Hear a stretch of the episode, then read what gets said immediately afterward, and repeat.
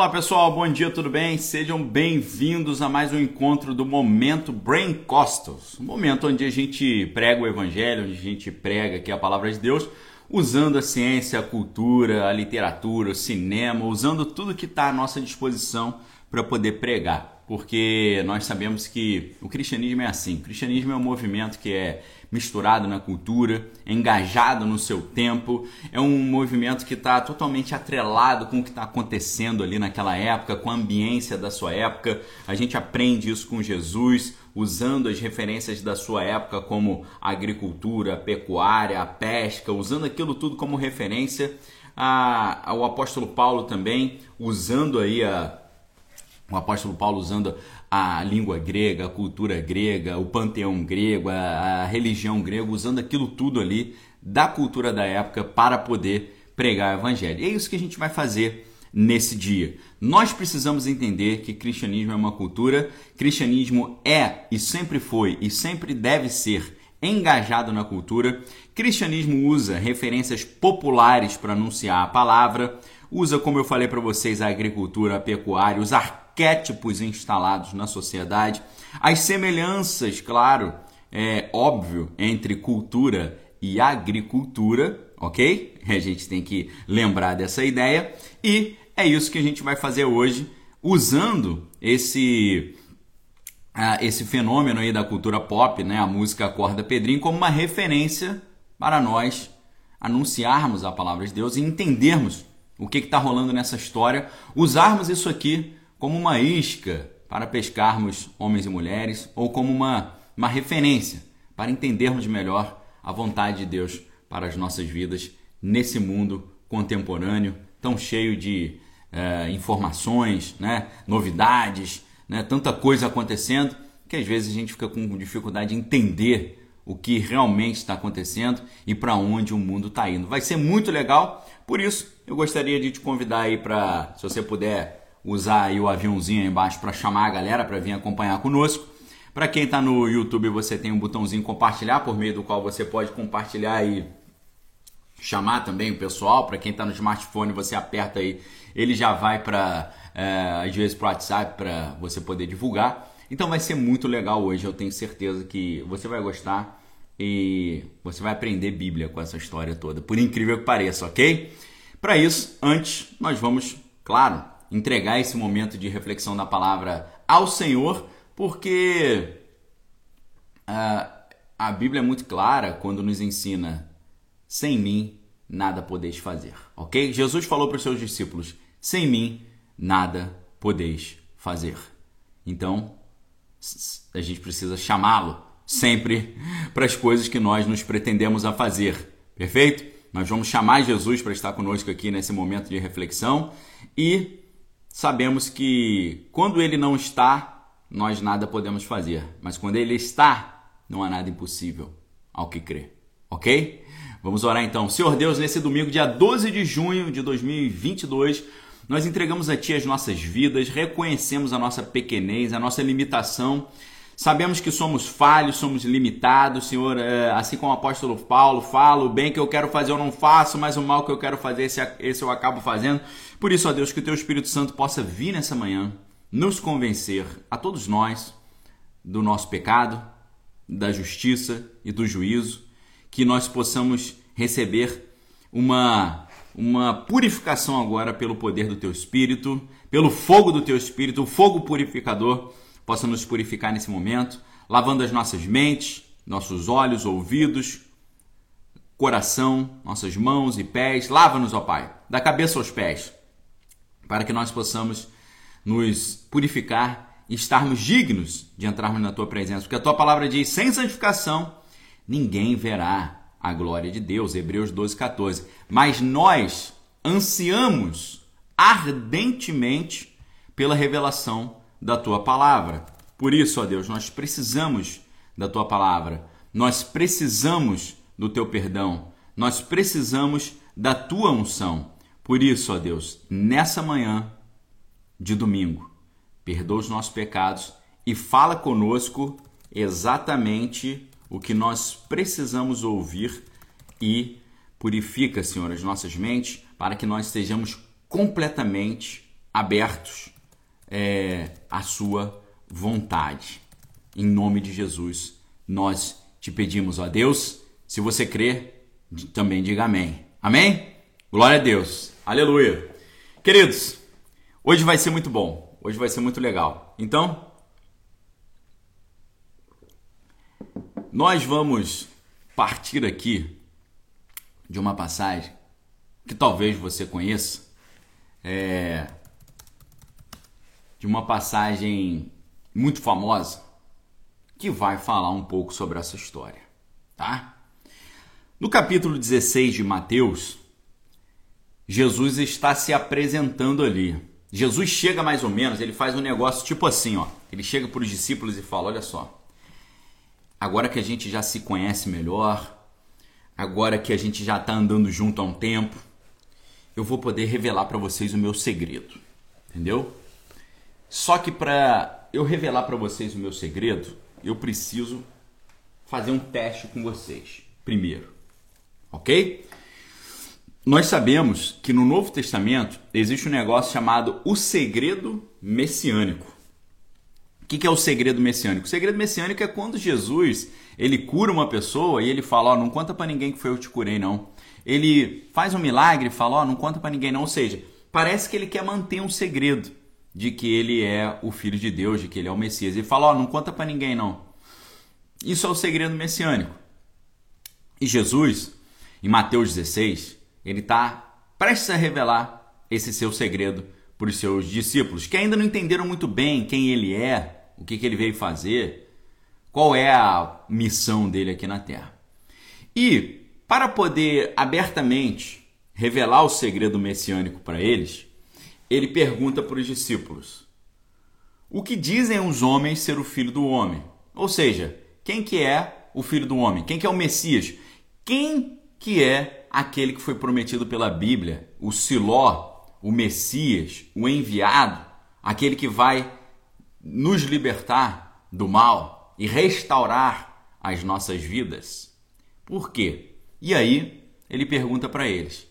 E o apóstolo Pedro sempre foi um cara muito é, impulsivo. Essa é a palavra certa, impulsivo. E aí eles Jesus pergunta para os discípulos e fala: Na opinião de vocês, quem é o Messias? E aí Jesus, aí os discípulos falam: Ah, Jesus, alguns dizem que foi João Batista, ou Elias, ou Jeremias, ou um dos profetas. Alguém dizem que o Messias foi, sei lá, foi João Batista ou foi Jeremias. Jesus falou: Eu estou perguntando a opinião de vocês, o que vocês dizem. E aí Pedro, tomando a palavra, diz: Senhor Jesus, o Messias não é Elias, nem João Batista, nem Jeremias. O Messias é você. Tu és o Cristo, o Filho do Deus vivo. E aí, Jesus vira para ele e fala: Parabéns, Simão, filho de Jonas, porque não foi nenhuma pessoa que te ensinou isso. Não foi carne nem sangue. Foi o Pai que está nos céus. Mas eu também te digo que você é Pedro. E sobre esta pedra eu edificarei a minha igreja, e as portas do inferno não prevalecerão contra ela. Só que aí depois daquilo ali, Jesus fala: agora que eu já revelei para vocês que eu sou o Messias, aquele prometido, lá por Jacó, quando ele falou que de Judá sairia Siló, que é o enviado, aquele que Moisés falou que seria semelhante, semelhante a mim, a ele escutareis, aquele que Abraão representou quando mostrou o cordeiro ali que livrou Isaac da morte.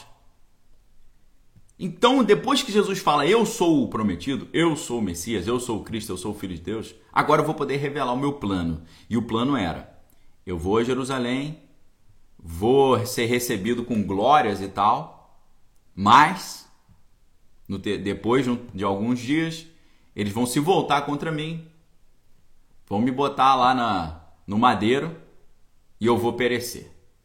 Mas depois do terceiro dia eu ressuscito. Não se preocupem. Nessa hora, o Pedro, que ainda era um cara estourado, impulsivo, Pedro falou: De jeito nenhum, Jesus, vou te deixar fazer isso. Jesus fala para Pedro: Arreda-te de mim, Satanás, Porque você não entende as coisas de Deus, mas só as coisas dos homens. O que, que significa isso? Significa que Jesus tinha acabado de elogiar Pedro e agora estava chamando Pedro de Satanás. Por quê? Pedro era um cara impulsivo. Pedro era um cara que dava mole. Pedro era um cara que estava dormindo na missão. Assim como diz Efésios 5:4, desperta ó tu que dormes, levanta-te de dentre os mortos e Cristo te esclarecerá. Pedro estava dormindo na missão. Pedro estava dormindo no ponto. Pedro era como aquele soldado que estava dormindo na guarita. Pedro não estava entendendo o que estava acontecendo. Pedro era um cara que deu muita mancada. Pedro ele era um jogador excelente. Jesus como um grande olheiro, Jesus como um grande caça-talentos, olhou para Pedro e falou: "Vem me segue", porque ele viu em Pedro o potencial. Mas o Pedro, ele estava dormindo no ponto. O Pedro ali, apesar de ser um excelente jogador, estava distraído pelos prazeres da vida. Agora, quando Pedro acordou para a realidade do jogo espiritual, da realidade da, da, da luta espiritual, ah, e quando ele acordou, ele fez um, um estrago. ele fez um estrago, ok? Então, eu digo para vocês, é, quando você olha essa passagem, que Jesus fala para Pedro: Bem-aventurado és tu, Simão Barjonas, porque não foi carne nem sangue quem te revelou isso, mas foi meu Pai que está nos céus. Eu também te digo que tu és Pedro, mas sobre esta pedra edificarei minha igreja, e as portas do inferno não prevalecerão contra ela. Existe uma comparação aqui em Mateus 16, 18 com a palavra Pedro e a palavra pedra. A palavra Pedro em grego é Petros, a palavra pedra em grego é Petra. Lembrando que o Novo Testamento foi escrito em grego, ok? Enquanto o Antigo Testamento foi escrito em hebraico e alguns trechos, como o livro de Daniel, escritos em aramaico. No Antigo Testamento você tem hebraico-aramaico, no Novo Testamento você tem grego. Perfeito? Enquanto a palavra Pedro significa geralmente uma pequena pedra que você pode pegar e jogar ou carregar. A palavra Petra significa uma massa rochosa, uma montanha rochosa, uma pedra maciça e irremovível. Então, quando Jesus chega para Pedro e fala: Tu és Pedro, mas sobre esta pedra edificarei minha igreja, o que, que Jesus pode estar falando? E aqui a gente está fazendo uma inferência. Nós estamos fazendo uma metáfora. Jesus pode estar falando para Pedro: Pedro, você é uma pedrinha. Abaixa a tua bola, tá? Acalma o teu coração, Pedro. Não seja arrogante, Pedro. Não seja impulsivo, Pedro. Porque, Pedro, se você continuar assim, você vai me negar três vezes antes que o galo cante. E aí Pedro fala: Eu te negar? Jesus fala: Sim, você vai me negar. Seja menos impulsivo, Pedro. Pedro era um cara muito impulsivo. Jesus falava um troço, ele queria retrucar Jesus. Os soldados vêm prender Jesus, ele arranca a orelha do soldado. É um cara impulsivo, é um cara que não tinha entendido o jogo do mundo espiritual. É um cara que estava dormindo no ponto. Então, quando Jesus está falando para os discípulos quem é o Messias, e eles falam, ah, Jeremias, e ele fala: Não, eu quero saber a opinião de vocês. Aí Pedro toma a palavra e fala: Jesus, você é o Cristo, o Filho do Deus vivo. E aí Jesus diz claramente para ele: Pedro, parabéns, você é bem-aventurado. Porque não foi ninguém que te ensinou isso. Nem você descobriu que eu sou o Messias pela sua própria inteligência. Mas foi Deus que te revelou. Mas eu digo para você, cara, abaixa tua bola. Seja mais humilde, porque você é Pedro, uma pedrinha. Mas sobre a rocha, que sou eu, eu edificarei a minha igreja, e as portas do inferno não prevalecerão contra ela. O que, que Jesus está falando então? Pedrinho, acorda, Pedrinho. Vem jogar. Hoje tem campeonato. E o campeonato é forte. O campeonato é duro. O campeonato é intenso. Ok? Acorda, Pedrinho. Desperta, Pedrinho, ó tu que dormes. Levanta, Pedrinho, de dentre os mortos. E Cristo, Pedrinho, vai te esclarecer que você é uma pedrinha, mas eu sou a rocha. Ok? Você é uma pedrinha, mas sobre essa rocha edificarei a minha igreja. E as portas do inferno não prevalecerão contra ela. O que é a música Acorda Pedrinho que está fazendo tanto sucesso, pessoal? A música Acorda Pedrinho, uma música aí que tá, né, foi disseminada aí na, na cultura pop, no TikTok da vida, no Spotify, é uma música de uma banda chamada Jovem Dionísio. E essa banda Jovem Dionísio tem o nome Jovem Dionísio porque foi inspirada num bar chamado Dionísio. Perfeito? Um bar chamado Dionísio. E esses membros da banda frequentam lá em Curitiba, de onde vem a banda Jovem Dionísio. A banda Jovem Dionísio é de Curitiba. Lá em Curitiba tem um bar chamado Dionísio, onde eles iam para lá é, tomar uns negócios e jogar sinuca. Ok? E, e ali naquele bar tinha um, um senhor, ou tem, né, porque ele está vivo ainda, chamado Pedrinho.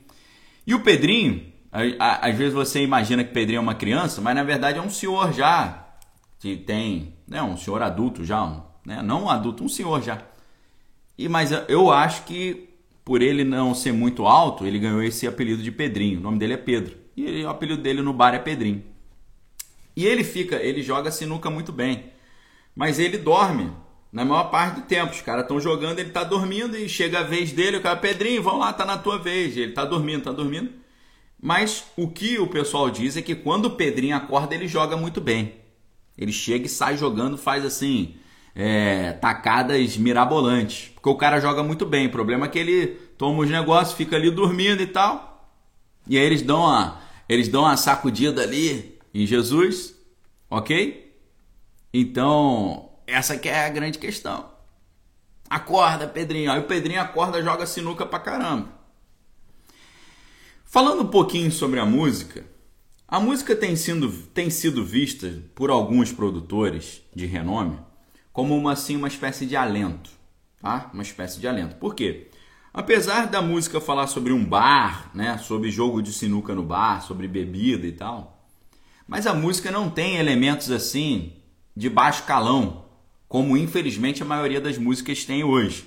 Você não vai ver aquele negócio libidinoso, aquele negócio de da, da popozuda, aquele negócio de senta aqui, vai para lá e tal, é, tira tira a roupa, bota a roupa, não tem aquele papo libidinoso. Então alguns produtores têm falado, cara, é um negócio de melhor qualidade do que a gente tem visto aí no, no cenário, porque só tem aparecido aí só groselha, groselha assim complicadíssima, ok? Muito complicado, né? Então, assim, você não deve ser um consumidor de cultura pop, mas eu imagino que você sabe que as palavras, uh, as palavras que são faladas nas músicas aí hoje em dia, é só baixaria. É só, né? É só coisa, só groselha para não dizer outra coisa, né? Como o Osimar tá falando, libido dominante, né? Do livro aqui que tá aqui atrás do Mike, e Michael Jones, né? Então, assim, um produtor muito respeitado no Brasil, como é o caso do Rick Bonadio, não sei se você já ouviu falar no Rick Bonadio, mas o Rick Bonadio foi o cara que lançou os Mamonas, foi o cara que lançou o Charlie Brown Jr., é um cara que tem um importante estúdio em São Paulo chamado Midas, né, que é onde ele grava ali os seus, os seus músicos e tal. Então, importante músico. Importante é, arranjador também, produtor músico. E já participou até de alguns desses reality shows aí de, da televisão, né? De ídolos, se eu não estou enganado, né? Esses reality show de concurso de calouros, né? Você já deve ter visto ele na televisão alguma vez. E o Rick Bonadinho ele falou, cara, dentro do que a gente tem hoje, de qualidade muito baixa de música, música que é mainstream, que faz sucesso, o Acorda Pedrinho se destoa, porque tem uma qualidade instrumental, é uma banda mesmo, tem gente ali tocando, tem o baterista, tem o tecladista e tal. Então, assim, é um alento, é um refrigério no meio de um deserto de, de qualidade, né? no meio do mundo de qualidade tão fraca. Você escuta uma linha de baixo, né? você escuta o contrabaixo, você tem ali no clipe da música, na introdução, né? o clipe fez uma espécie de de é, curta-metragem, né? Eles fizeram uma encenação. Né? Os membros da banda estão ali no bar e aí eles estão jogando. Um dos membros da banda faz o papel do Pedrinho. Os caras ficam, acorda Pedrinho, é a tua vez de jogar sinuca e tal. Então, é, destoa um pouco. Inclusive porque no clipe, antes de começar a música, tem uma base de, de teclado, de piano, de jazz assim interessante, tá? Tem, tem uma basezinha maneira, você vê que os caras têm uma sensibilidade. E obviamente exi, existe ali uma espécie de ironia, exi, existe ali uma espécie de crítica, uma espécie de zoação, tá? Porque tem, uma, tem um trecho na música que o cara fica só falando digiridon, dig, digiridon e tal. Parece que aquilo ali é uma zoação. Parece que eles estão fazendo uma, uma chacota em cima da, da baixa qualidade da música hoje. Então, alguns produtores, como é o Rick Bonadinho, estão falando, cara, é, essa música estourar agora é um refrigério pra gente, que pelo menos não está falando de baixaria e tem uma qualidade mínima ali subjacente, ok? É isso que está sendo comentado. A música, como eu disse para vocês, é de uma banda chamada Jovem Dionísio o nome Jovem Dionísio vem do Bar Dionísio, que é o bar onde os membros da banda e o Pedrinho jogam sinuca em Curitiba. E o Pedrinho tava lá sempre dormindo. E os caras acordam, Pedrinho vem jogar sinuca. Quando ele acordava, ele jogava bem pra caramba. Ele fala que é, é tipo um fenômeno. O cara tá dormindo do nada, o cara acorda, joga a depois volta a dormir de novo. Então, essa é um pouco da história por trás. Quando eu olhei essa música e, e esses comentários, né? Eu vi o Rick Bonadio num, num podcast lá do Vilela, no Inteligência Limitada, é, ele falou isso, ele falou, cara, é, essa música é um refrigério pra gente, porque é um troço de qualidade no meio de um mundo de, de coisas sem qualidade. Eu falei, pô, se o Rick Bonadio, que é o cara especialista nisso, tá falando que tem alguma qualidade, eu vou dar uma, uma averiguada. Eu vou ver qual é, né? Não, não ver qual é para ver se tem qualidade ou não, porque apesar de eu de eu ser músico e ter estudado na escola de música Vila Lobos, eu não sou, não tenho moral para chegar e falar isso aqui é isso aqui é, é, é, bom em termo técnico ou não. Eu tenho noção de, de produção e tal, de mixagem, masterização, mas eu preferi ouvir a opinião do especialista. E quando o Rick Bonadinho falou que a música tinha sua certa qualidade, eu fui lá olhar. E quando eu olhei, como eu sou um cara que estou sempre olhando as coisas a partir de uma ótica assim, o que eu posso falar de Deus em cima disso? Eu falei, cara, eu acho que dá para falar de Deus em cima disso, porque tem várias questões aqui. Tem várias questões que a gente pode usar como uma isca para falar de Deus. Lembrando que quando Jesus chama os seus primeiros discípulos, eles estão pescando. E Jesus fala: lance a rede do lado esquerdo do barco. E eles falam, mas a gente pescou a noite toda, a gente não conseguiu pegar nenhum peixe. Jesus faz o que eu estou mandando que vai dar certo. Eles jogam a rede, pegam um mundo de peixes. Eles têm dificuldade até de tirar os peixes ali com a rede quase rasgando. E eles super felizes porque fizeram muito dinheiro. E aí, na hora que eles falam assim, caramba, a gente vai ganhar muito dinheiro vendendo esses peixes. De repente Jesus fala, cara, larga esses peixes para lá. E o pessoal fala assim: pô, Jesus, é agora que a gente, a gente ganhou o jackpot aqui, a gente ganhou na loto. Obrigado, Jesus. Você quer ser sócio da nossa empresa de pescaria? Jesus fala: cara, eu vim aqui para mostrar para vocês que tem uma outra pescaria. A gente não vai pescar mais peixe, nós vamos pescar homens e mulheres, ok, pessoal? Você sabe que para pescar você tem que ter ou uma rede, ou uma vara, com uma, com uma linha, com um anzol e com uma isca, ok? Pesca de rede é de um jeito, pesca de vara é de outro jeito. Com a vara, você tem que ter a vara, a linha, o anzol e a isca. A isca é o que vai atrair o peixe. Quando Jesus fala, agora nós, vocês serão pescadores de homens e de mulheres, significa o quê? A gente tem que atrair esse peixe. Nós temos que atrair esse peixe para Jesus. E esse peixe é atraído para Jesus pela isca. O que, que é a isca? A isca é o que chama a atenção da pessoa. A isca é aquilo que provoca curiosidade, provoca o desejo. Né? O peixe vê aquela minhoquinha flutuando, ele fala: vou pegar. Ele parte para cima, mas quando ele morde a minhoquinha, ele é puxado para perto da igreja, para perto dos discípulos, né? Ele fala: "Caramba, vim aqui para pegar uma minhoquinha, acabei encontrando Jesus". É isso. O cristão precisa ser sábio para fazer o bem e ignorante para fazer o mal. Como assim sábio para fazer o bem? Montar estratégias, usar a inteligência, buscar de Deus.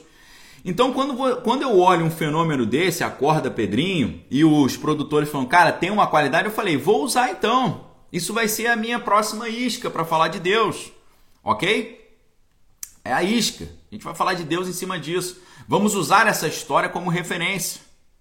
Essa que é a ideia. E eu acho que é por isso que muitas igrejas não conseguem mais comunicar com a juventude, porque eles, eles querem ser, elas querem ser, essas igrejas, instituições anacrônicas, atemporais. E nós vemos que a prática do Novo Testamento não é assim. Jesus usa as referências da cultura da época para anunciar a mensagem. O apóstolo Paulo, quando vai para o centro da cultura mundial daquela época, a Acrópole grega, a cidade de Atenas, né, as colinas de Marte, onde os grandes filósofos da época se reuniam para debater conceitos filosóficos de alto nível, Paulo chega lá e começa a fazer dar a sua aula. E nessa sua aula, ele cita os poetas gregos quando diz por ele vivemos, nos movemos e existimos. É, isso não está é, na Bíblia. Isso é uma, uma, um trecho de uma poesia grega, ou seja, o apóstolo Paulo está é, citando ali é, é, produções conceituais de, uh, de poetas antigos e famosos, né? Paulo sabia que o, o pessoal de Atenas não conhecia o Antigo Testamento. Dessa forma, para ele poder alcançar o interesse da plateia, ele fez uso dos poetas, dos próprios poetas gregos, tá? Então é muito interessante porque ele está citando ali pelo menos três poetas: o Epimênides, o Cleanto e o Arato, ok? Porque quando ele fala por ele vivemos, nos movemos e existimos, Paulo está citando a obra Crética, que é do poeta Epimênides, 600 anos antes de Cristo, ok? Que era conhecido pela sua sabedoria e tal, escreveu oráculos e poemas de cunho mitológico e teológico e tal. Então, Paulo não está perdendo tempo. Paulo está olhando o que está acontecendo na cultura e está usando aquilo para pregar a palavra. Perfeito? Depois ele fala assim, porque dele também somos geração. Isso é uma citação de, das obras de Cleanto e de Arato, né? os quais possuíam ali uma grande similaridade. É, é, ambos escreveram conceitos parecidos nesse sentido. Tá certo? Quando Paulo, inclusive, primeiro, primeira carta aos Coríntios, ele fala: Não vos enganeis, as más conversações corrompem os bons costumes. Essa citação pode ser pode ter sido extraída da comédia grega Menandro, da obra Thaís. Ok? Menandro aí era um cara muito conhecido pelos coríntios. Foi um autor pagão, né? Cujas citações ali eram populares. Então Paulo usa citações da cultura daquele local, daquela época, para poder pregar a palavra. Em Tito 1,2, Paulo fala: Foi mesmo dentre eles seu próprio profeta que disse: Cretenses, sempre mentirosos, feras terríveis, ventres preguiçosos, tal testemunho é exato. Portanto, repreende-os severamente para que sejam sadios na fé. Ele está citando Epimênides. Né? Epimênides aí, que era um poeta pagão, era conhecido pela sua sabedoria. Então, Paulo usa conceitos da cultura da, da época e de cada região para poder pregar. Paulo não fala isso para o pessoal de Jerusalém. O pessoal de Jerusalém não se interessa por isso, não quer saber disso. Mas quando ele está na Grécia, ele usa aquilo que a Grécia cultua, reverencia, valoriza. Se hoje nós queremos pescar homens e mulheres para Deus e queremos anunciar o evangelho para a juventude, para a garotada que está aí hoje, gente tem que usar o que é referência deles. E a maior referência que você tem hoje é, de cultura da juventude é o que? É TikTok. Por isso que eu fiz aqui uma, uma longa reflexão chamada Cristo e o TikTok e que muita gente gostou, várias, vários adolescentes aí assistiram gostaram. Os pais falam, cara, que legal você conectar o TikTok com uma mensagem bíblica, ok? Isso que eu estou fazendo aqui não é nada mais do que o apóstolo Paulo fez dois mil anos atrás, quando ele pregava o evangelho. Perfeito? E eu digo para vocês, pessoal, despertem para isso. Eu fico muito triste quando eu vejo o cara que é historiador não usa a história para pregar o evangelho. O cara que é músico não usa a música para pregar o evangelho. O cara que é historiador e não usa a história para pregar o evangelho, ele está deixando de pescar historiadores para Cristo. O cara que é músico e não usa a música para pregar o evangelho, ele está deixando de trazer os músicos para Cristo. O cara que é do cinema e não, não usa o cinema para pregar o evangelho, ele está deixando de pegar o pessoal do setor cinematográfico para Cristo. Não enterre o seu talento, querido, ok? Esteja atento ao que está acontecendo ao seu redor e use isso para o engrandecimento da pessoa e da glória de Jesus Cristo. Então, na música Acorda Pedrinho, você tem o Pedrinho, que é um excelente jogador de sinuca, mas que está ali dormindo, dormiu no ponto. Então, o que, que a música Acorda Pedrinho diz? Pedrinho, cai na real, cara. Cai na real, meu irmão. Você é um excelente jogador, mas você está aí distraído pelo Dionísio. O que, que é o Dionísio? É o deus do vinho, é o Baco. Pedrinho, você está aí distraído pelo Dionísio. O que, que é o Dionísio? É o Goró. O Goró faz o Pedrinho, que é um excelente jogador, dormir no ponto. Você fala, Pedrinho, você é um talento desperdiçado, cara. Você poderia estar jogando hoje, acorda Pedrinho, hoje tem campeonato. Vai ter campeonato, você pode ganhar esse campeonato, cara. Você está dormindo aí, você é um jogador que está perdendo tempo com outras coisas. Está se distraindo aí com os prazeres da vida. Está enchendo a cabeça aí de, de goró. Como o apóstolo Paulo nos ensina. Não vos embriagueis com vinho em que há contenda, mas enchei-vos do Espírito. Ok? Não se embriague, não se, não se embriague do vinho. Se embriague de Deus. Porque Deus, a, a presença de Deus também é inebriante. Mas é uma embriaguez espiritual que não vai te dar ressaca nem vai detonar o teu corpo. Perfeito? Então, a mesma mensagem da música é a mensagem que Pedro na Bíblia precisava ouvir. O Pedrinho do bar é um excelente jogador de sinuca, mas é um talento perdido, porque está lá dormindo porque encheu a cara de, de Dionísio, de Baco, do vinho, do entorpecimento. A cara cheia de entorpecimento faz com que o jovem talento Pedrinho não seja aproveitado. O Dionísio impede o Pedrinho de vencer o jogo. Pedrinho é um excelente jogador, mas as distrações, os prazeres da vida da bebida e de outras coisas, estão impedindo o Pedrinho de jogar esse jogo e vencer esse jogo. E é isso que impede o homem de Deus hoje de jogar o jogo e de vencer esse jogo espiritual. Os prazeres da carne, os prazeres da vida, as distrações da vida, faz você ficar dormindo espiritualmente para a realidade do jogo espiritual que está aí. E o que a Bíblia diz para você hoje é: acorda, Pedrinho, no sentido de desperta tu que dormes, Levanta-te dentre os mortos e Cristo vai te esclarecer que existe um jogo, existe uma guerra espiritual. E você está sendo convocado para participar dessa guerra, vencer essa guerra, porque você é um jovem talento. Não desperdice o teu talento, Pedrinho. Ok? Acorda, povo de Deus, como diz aí o futurista aí.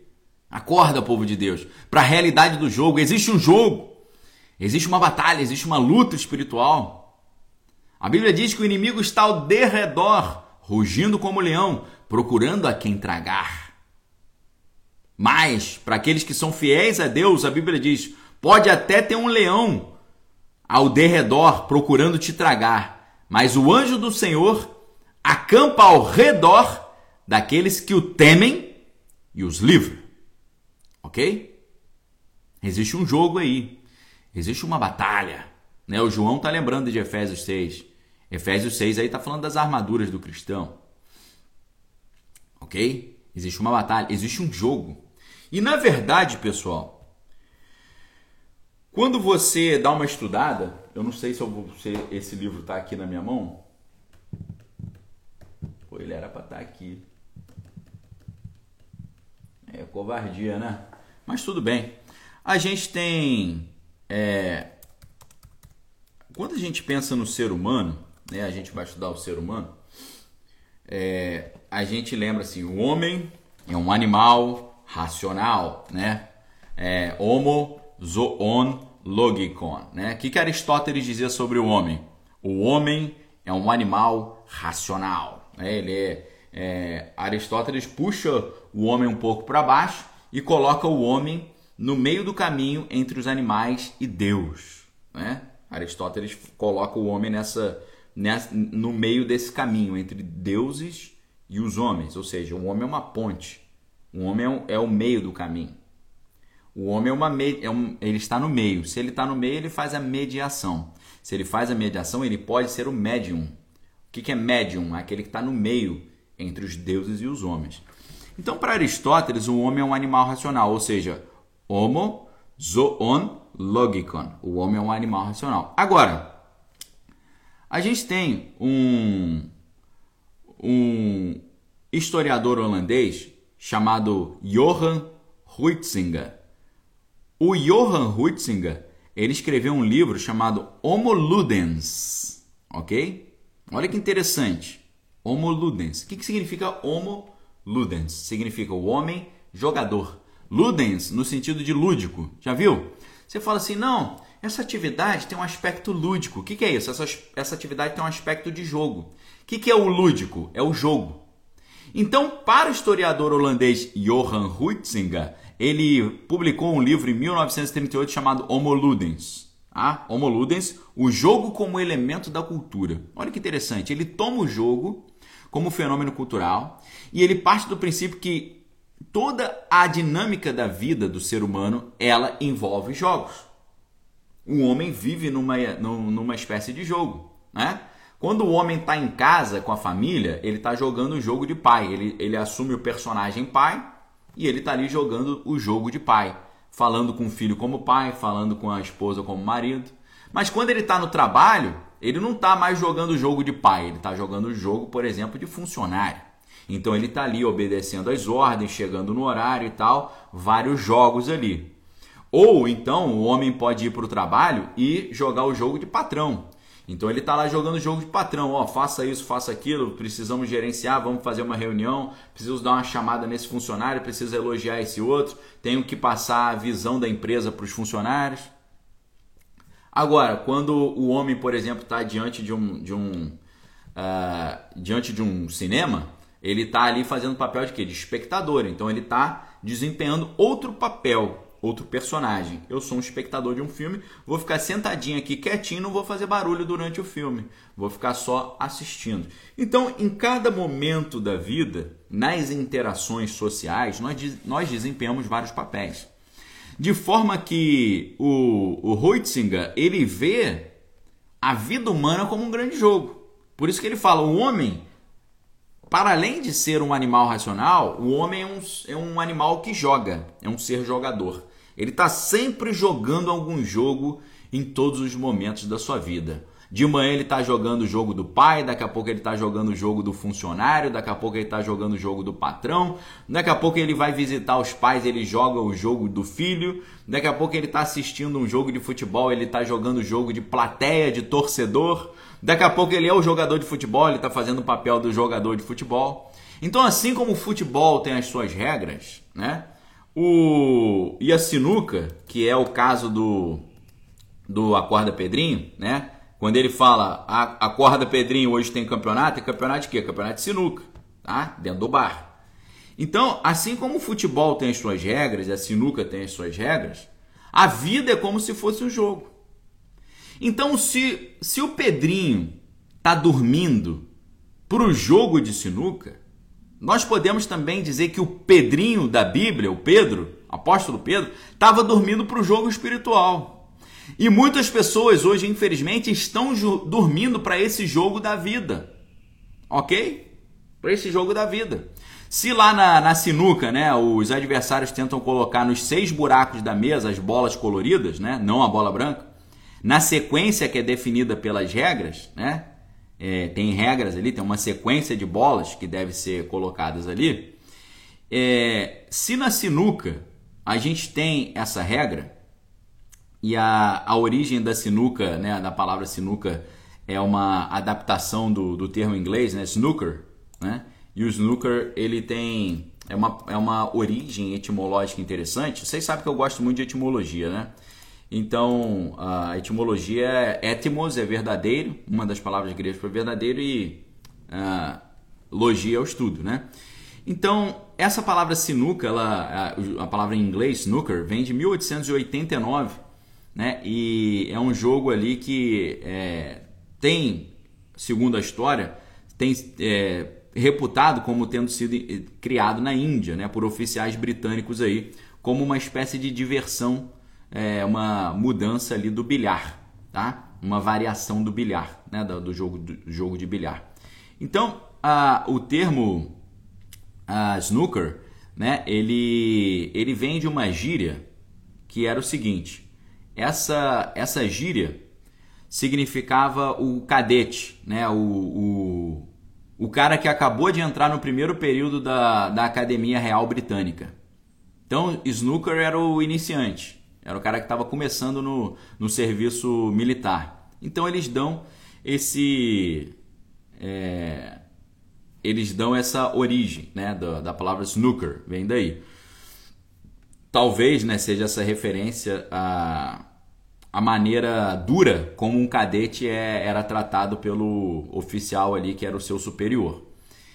Dessa forma, assim como a, a sinuca é um jogo, o futebol é um jogo, a vida também é um jogo, vai dizer o, o Johann Huitzinger no livro Homo Ludens.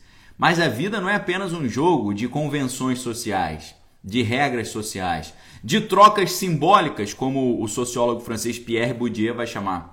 Pierre Bourdieu tem um livro chamado A Economia das Trocas Simbólicas. Ele vai dizer que na, na, na sociedade contemporânea a gente não troca só dinheiro por mercadoria, né? Você paga 100 reais por um, você paga mil reais por um celular, você está trocando trabalho por dinheiro e dinheiro por mercadoria ou serviço. Você tá, bens e serviços estão sendo produzidos e trocados por valores.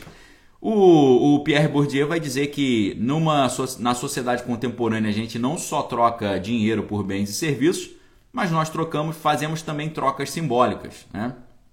Por exemplo, no ambiente familiar, quando o filho fala, pai, posso ir à festa hoje? O pai fala não. Ou seja, aquilo ali para, para Bourdieu seria não apenas uma troca simbólica, mas uma espécie de violência simbólica.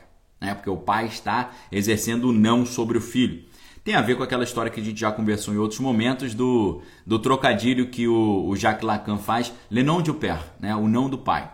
O não do pai no sentido de é, le nom du père pode ser interpretado em francês como o não do pai ou o nome do pai. E aí Lacan vai dizer que o mero nome do pai já é o não do pai. O pai seria o interdito, o pai seria a simbologia do superego freudiano, que o superego é a consciência moral que impede a pessoa de realizar imediatamente os seus desejos, pulsões e instintos. Perfeito? A ideia aqui é que a vida é um, a vida é um jogo, ok? E assim como na história do Acorda Pedrinho, o Pedrinho está dormindo para o jogo e é um talento desperdiçado, na Bíblia, o Pedro estava dormindo para o jogo espiritual e era um talento desperdiçado, porque Jesus explicava as coisas para ele, ele não entendia. Jesus não entendia, eh, o Pedro não entendia, Pedro estava com dificuldade de entender o que, que ele estava fazendo ali e qual era, no final das contas, a sua real missão naquela história. Pedro, ele é um cara na Bíblia, e aí fazendo uma, a gente vai chamar o Pedro, o Pedro da Bíblia agora de Pedrinho, tá bom? É, porque Uh, eu já disse para vocês, né? No grego, Petros é uma pedrinha e Petra é uma rocha irremovível. Quem é a pedrinha? A pedrinha é Pedro. Quem é a rocha? A rocha é Cristo. Perfeito? Então, o... a grande questão aqui é que o Pedro da Bíblia também estava totalmente dormido no jogo. O Pedro chega para Jesus e fala: Jesus, não vou deixar você ir para a cruz, ninguém vai fazer isso contigo. Aí o que, que Jesus fala para ele? Arreda Satanás, porque você não entende das coisas de Deus, mas só das coisas dos homens. Depois Pedro quando chega e fala: Jesus, eu tô contigo até o final. Jesus fala: Cara, antes do galo cantar, você vai me negar três vezes. Ele: Eu te negar três vezes? É, você vai me negar três vezes. E aí, quando prendem Jesus, falam para Pedro: Pô, você estava com Jesus, né? Eu não, não conheço Jesus, mas eu te vi com ele. Não, não, não sei quem é Jesus, não. Cara, mas você fala até parecido com ele, você tem sotaque parecido com o dele. Não, não, isso é coincidência. Então Pedro foi dando várias mancadas, né? E quando foram prender Jesus, Pedro deu uma espadada na orelha do cara. Jesus falou: Cara, não precisa fazer isso. Quem, quem usa a espada é ferido também com a espada. Se eu, se eu precisasse, se eu quisesse, eu mandava 12 legiões de anjos para cá e resolvia isso. Entenderam? Então Pedro dá uma série de mancada. O que, que significa isso? Pedro está dormindo no ponto. Só que tem um momento em que Pedro acorda.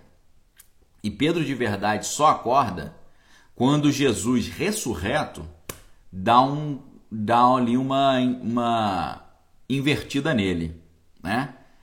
O, os discípulos estão ali, né? Pô, Jesus morreu e agora era tudo mentira, ele não era o Messias, acabou. E aí o que, que eles falam? Eu vou, eu vou voltar para minha vida antiga. O que, que Pedro era antes de andar com Jesus? Pescador. Então Pedro e João, eles falam, cara, vamos voltar a pescar então, porque se Jesus morreu e, e era tudo mentira, ele não ressuscitou, a gente vai ter que arrumar um jeito de sustentar a nossa casa, né? Porque para quem não sabe, Pedro era casado, tinha mulher e filhos. Inclusive, o primeiro milagre de Jesus foi curar a sogra de Pedro que estava com febre. Dessa forma, é, eles falam, cara, vamos voltar a pescar então, acabou a nossa missão, Jesus morreu. E lá em João 21, no Evangelho de João, você vê essa história impressionante. Eles estão pescando. E aí Jesus lá da areia fala, e eles passam a noite toda sem pegar nenhum peixe. Eles voltam para aquela mesma cena do início do evangelho, quando Jesus os chamou. E eles passam a noite toda e não conseguem pegar nenhum peixe. Jesus da areia fala: "Ei, joga a rede do lado esquerdo". E aí eles jogaram a rede, pegaram os peixes e falaram: Cara, esse negócio de a gente não pegar peixe a noite inteira, aparecer um cara e falar: Joga a rede do lado de lá e a gente pegar, só pode ser Jesus. É Jesus. Né? João fala: É Jesus, vamos lá. Ele vira o barco para a areia e vai remando o barco, mas Pedro, ainda impulsivo, Pedro não, não tem paciência. Pedro pula no mar e sai nadando para chegar primeiro que o João. E ele sai correndo e chega ali primeiro que o João. Quando ele chega, Jesus já tinha feito um churrasquinho ali de peixe com pão. Já estava oferecendo peixe para eles. E ele fala: Caramba, Jesus, você ressuscitou, era tudo verdade. E aí Jesus chega para Pedro e fala: Pedro, você me ama? Aí Pedro fala: Claro que eu amo, lógico. E aí Jesus fala: Pedro, você me ama? Ele: Pô, Jesus, claro que eu te amo. E aí ele fala: Pedro, tu me amas? Ele pergunta pela terceira vez. Aí Pedro fica triste. Ele fala: Pô, Jesus, eu acho que você não está acreditando que eu te amo, não, né? Jesus poderia ter falado, é, porque você me negou três vezes, então eu estou te perguntando três vezes se você me ama. Aí ele falou, claro, eu amo sim. Aí Jesus falou para ele, olha só, você falou comigo que você iria comigo até o final, né? Então vamos comigo até o final. A mesma morte que eu tive você vai ter também. Aí Pedro ficou meio preocupado, né? Aí passou João, aí Pedro falou: e João, como é que vai morrer? Vai morrer na cruz também? Jesus fala: Não, é, qual o problema se eu não quero que ele morra? Aí surgiu naquela época a, a, o papo de que João era imortal. E João virou meio imortal, né? A Eusébio de Cesareia, alguns historiadores do cristianismo dizem que Pedro foi jogado de cima do, do pináculo do templo. No, é, João foi jogado do pináculo, não morreu. Ele foi colocado num óleo quente para ser é, derretido ali, não aconteceu nada, né? Por isso que ele vive até a sua a sua, a, a sua maturidade, vai para a ilha de Patmos e lá ele tem a revelação do, do Apocalipse. Então, o Pedro, ele, ele só acorda para o jogo da vida, não o jogo da sinuca do jovem Dionísio, mas o jogo, da, jogo espiritual. Ele, ele só acorda de verdade depois do Pentecostes, depois do batismo com o Espírito Santo. Ali, naquele momento, Pedro acordou de verdade. O Pedro, que passou três anos e meio com Jesus e não não conseguiu conquistar ninguém para Jesus, não conseguiu pescar nenhum homem, nenhuma mulher para Deus. O Pedro, depois do Pentecostes, depois da capacitação do Espírito Santo, quando Jesus falou: Ficar em Jerusalém até que sejais revestido pelo poder e serei minhas testemunhas em, na Judéia, Samaria e todos os confins da terra. Quando Jesus fala isso para eles, eles cumprem eles ficam ali no cenáculo esperando.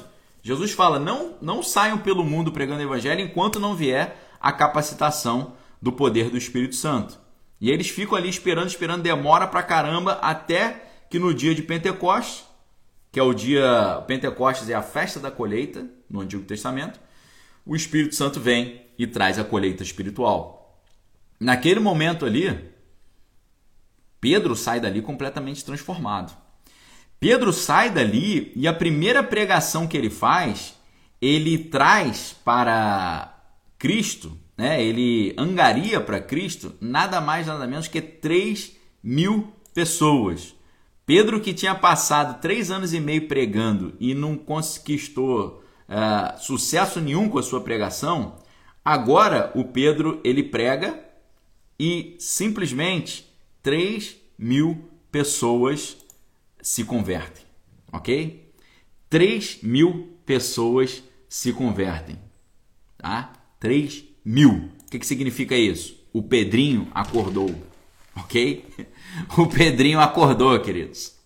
E quando o Pedrinho acordou, meu amigo, ele jogou bem pra caramba, igual o Pedrinho da história lá do Acorda Pedrinho. O Acorda Pedrinho, quando acordava, ganhava o campeonato de sinuca, porque o cara jogava muito, era um talento desperdiçado mas o Pedrinho bíblico também.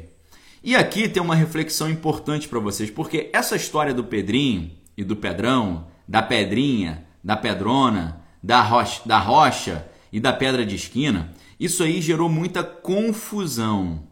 Mas a Bíblia é perfeita e ela, ela vai te mostrar uh, claramente é, como a Bíblia é perfeita e ela já em si, sendo um livro completamente orgânico, que se comunica né, é, internamente, um livro que tem uma, uma hermenêutica própria, embutida, você aprende isso tudo.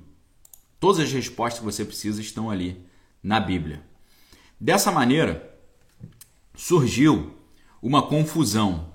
E essa confusão que eu essa confusão é importante você entender. Sabe por quê? Essa passagem que a gente entende que Pedro é uma pedrinha e Jesus é a rocha, gerou muita confusão. Por quê? Mateus 16, Jesus fala, né? Que, que dizem os homens ser o filho do homem? Aí eles respondem: uns dizem João Batista, outros Elias, outros Jeremias, um dos profetas. Aí Jesus fala: Não, e vós, o que dizeis? E aí Pedro, tomando a palavra, diz: Tu és o Cristo, filho do Deus vivo. E aí Jesus fala: Bem-aventurado és tu, Simão Barjonas, porque não foi carne nem sangue quem te revelou isso, mas foi meu Pai que está nos céus, eu também te digo que tu és Pedro sobre esta pedra, e ficarei minha igreja, as portas do inferno não prevalecerão contra ela. Dar-te a chave do reino dos céus, que ligar na terra será ligado nos céus, que desligar na terra será desligado nos céus. E agora eu vou revelar para vocês o que eu realmente vou fazer. Eu vou para Jerusalém, vou ser recebido com glória, mas depois do, do terceiro dia eles vão me crucificar, eu vou morrer, mas ao terceiro dia eu volto. E aí Pedro fala: Não, Jesus, para, para, para, de jeito nenhum vou deixar você fazer isso. De jeito nenhum vou deixar isso acontecer. Não, não pode. Para, para, tá tudo. O seu plano está errado. Jesus fala: "Reda de Satanás", porque você não entende as coisas de Deus, mas só as coisas dos homens. Qual foi o grande problema que foi criado aí? O grande problema é que quando Pedro fala: "Tu és o Cristo, filho do Deus vivo", e Jesus responde: Bem-aventurado és tu, Simão, filho de Jonas, porque não foi nem carne nem sangue quem te revelou isso, mas foi meu Pai que está nos céus. Eu também te digo que tu és Pedro, sobre esta pedra edificarei minha igreja, as portas do inferno não prevalecerão contra ela. Qual o problema que surge aí? As, alguns teólogos entenderam que quando Jesus fala para Pedro, tu és Pedro e sobre esta pedra edificarei minha igreja, eles entendem que Jesus está falando para Pedro, você é Pedro e sobre você eu edificarei minha igreja. E a gente vai analisar se foi isso mesmo ou não ok? Começa a surgir uma dúvida na teologia. Jesus fundou a igreja sobre Pedro ou sobre a frase: Tu és o Cristo, filho do Deus vivo? Surge uma confusão aí. E a confusão surge quando você não faz a conexão do que a Bíblia está falando sobre isso. E você precisa prestar muita atenção nesse detalhe. Alguns teólogos disseram, quando Jesus fala, você é Pedro e sobre esta pedra edificarei minha igreja, ele está falando o quê? Você é Pedro e sobre você, Pedro, eu vou edificar a igreja. A pergunta que surge é: será que a igreja foi edificada sobre Pedro ou não? Ok? Essa aqui é a pergunta. Ou outra pergunta: A primeira pergunta é: a igreja foi edificada sobre Pedro ou não? A outra pergunta é: Pedro é a pedra ou é Cristo que é a pedra sobre a qual a igreja foi fundada? Ok? Essa, esse, essa é a grande questão. E quem responde essa questão melhor do que todo mundo, sabe quem é? Não sou eu, não é o, o maior teólogo do mundo, não é o, o grande crítico textual da Bíblia. Quem responde essa pergunta é o próprio Pedro. Se você perguntar para Pedro, Pedro, a igreja foi fundada sobre você ou sobre Jesus? Pedro, ele sabe que não é sobre ele. Porque quando ele estava ouvindo Jesus falando, ele entendeu o que Jesus disse. Jesus falou: Pedro, você é bem-aventurado porque você recebeu de Deus a revelação que eu sou o filho de Deus. Mas eu digo, você é uma pedrinha. Porém, sobre a rocha eu vou edificar minha igreja. O que é a rocha? É Cristo. Por isso a diferença entre as palavras Pedro e pedra. Pedro é Petros. Petros é uma pedra movível. Petra é uma rocha irremovível. Aí você fala, Daniel, mas espera aí, explica melhor essa história. Para isso, nós precisamos ir para o livro de Atos dos Apóstolos, capítulo 4, versículo 11. Em Atos dos Apóstolos, capítulo 4, versículo 11, o apóstolo Pedro vai dar a primeira das suas várias respostas sobre quem é a pedra. A gente não pode esquecer que o apóstolo Paulo já nos ensinou várias vezes. Ninguém pode pôr outro fundamento além do qual já foi posto, que é Jesus Cristo, ok? É, fica muito claro, né? Você pensa assim, sobre quem foi fundada a igreja? O apóstolo Paulo já responde, 1 Coríntios 3,11 porque ninguém pode pôr outro fundamento além do que já está posto, qual é Jesus Cristo. Cristo é o fundamento da igreja. O apóstolo Paulo diz, não é Pedro. Pedro não é a pedra sobre a qual a igreja foi edificada. Quem vai dizer isso é a Bíblia, o apóstolo Paulo já falou, e o próprio Cristo, o próprio Pedro, perdão. No capítulo 11 de eh, no capítulo 4, perdão, no capítulo 4 de, do livro de Atos dos Apóstolos, o apóstolo Pedro está perante o sinédrio. O apóstolo Pedro está perante a última instância da justiça judaica. E ali ele está sendo interrogado pela justiça. Cara, por que, que você está falando a favor desse Jesus? Pare com isso, não faça isso, Pedro. E a gente quer saber se Pedro se acha o fundamento da igreja ou se Pedro sabe que ele não é o fundamento da igreja, que ele é uma pedrinha, que a rocha é Cristo. Ok? No, uh, na sua defesa, o Pedro ele faz um enorme discurso e a Bíblia vai dizer que ele fez esse discurso conduzido pelo Espírito Santo. A Bíblia diz que esses líderes, junto com as autoridades, os anciãos, os escribas e o sumo sacerdote, Anás, Caifás, João e Alexandre, estavam ali diante dele Todas as autoridades judaicas da época estavam interrogando Pedro e falaram para Pedro: com que poder, Pedro, ou em que nome você faz essas coisas que você está fazendo? E aí Pedro, cheio do Espírito Santo, disse: autoridades do povo e anciãos, visto que hoje somos interrogados a propósito do benefício feito a um homem enfermo e do modo como ele foi curado, Tomai conhecimento, vós todos e todo o povo de Israel, de que em nome de Jesus Cristo Nazareno, a quem vós crucificastes e a quem Deus ressuscitou dentre os mortos, sim, em seu nome, é este que está curando, curado perante vós. Agora, versículo 11, tá? Atos dos Apóstolos 4:11. Este Jesus é a pedra rejeitada por vós, os construtores, a qual se tornou a pedra angular e não há salvação em nenhum outro, porque abaixo do céu não existe outro nenhum nome dentre os homens pelo qual importa que sejam salvos. E aí a Bíblia faz um comentário muito interessante, Atos Apóstolos, capítulo uh, ah, 4, versículo 14, versículo 13. Ao ver a intrepidez de Pedro e João, sabendo que eram homens iletrados e incultos, admiraram-se e reconheceram que haviam eles estado com Jesus. Ok? Pedro, Pedro era um cara pescador, não era um cara um. Pedro não tinha passado pelo ginásio grego. No ginásio grego, o cara aprendia retórica. O que é retórica? Falar bem, argumentar bem. Como é que Pedro faz um discurso desse todo bonitão? Entendeu? Autoridades do povo e anciãos, visto que hoje somos interrogados, falou bonitão. Por quê? Jesus falou: Quando vos levarem diante das autoridades, não vos preocupeis com o que haveis de falar, porque o Espírito vos orientará em todas as coisas. Amém, queridos? Pedro estava ali orientado pelo Espírito Santo, cheio do Espírito Santo. Não era mais o Pedrinho dormindo, que não tinha entendido a sua missão espiritual, que não sabia quem ele era em Deus. É o, é o Pedro agora que sabe que ele não é a rocha, que ele não é a pedra. É o Pedro que sabe que ele é uma pedrinha, que ele é um instrumento nas mãos de Deus e ele fala com todas as letras. Eu curo e prego e anuncio o evangelho em nome do Jesus Cristo Nazareno, a quem vocês crucificaram, a quem Deus ressuscitou dentre os mortos. Sim, é em seu nome em que está sendo feita essa cura. Este Jesus é a pedra rejeitada por vós, os construtores, a qual se tornou a pedra angular, e não a salvação em nenhum outro, porque abaixo do céu não existe nenhum outro nome dado entre os homens pelo qual importa que sejamos salvos. Amém, queridos? Se você pergunta para Pedro, Pedro, a igreja foi edificada sobre você? Ele fala de jeito nenhum, a igreja foi edificada sobre Cristo. Eu sou uma pedrinha. Eu sou edificado casa espiritual. A rocha de esquina, a pedra de esquina é o próprio Cristo. Pedro responde em Atos dos Apóstolos, capítulo 4, versículo 11. Mas como Deus não é um Deus de confusão, confusão é a estratégia do inimigo, a estratégia do inimigo é a confusão. O que, que significa confusão? Fusão é mistura. Confusão é misturar tudo, fazer um samba maluco. É fazer uma mistureba. Ok? O inimigo é o, é o Deus da confusão. Por que, que ele é o Deus da confusão? Ele mistura coisas do bem com coisas do mal e te vende isso como se fosse do bem.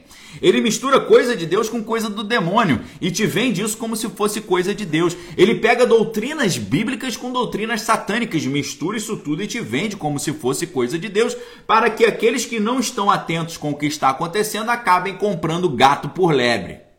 Ok? A confusão opera assim. O império da confusão é o império de Satanás. Foi assim na Torre de Babel. O que, que Deus fez? Eles criaram a Bab Ilu, a Torre de Ilu. A torre para vencer o dilúvio e chegar até Deus e matar Deus e se vingar uh, da morte que Deus impôs a toda a humanidade na época do dilúvio. Tá certo?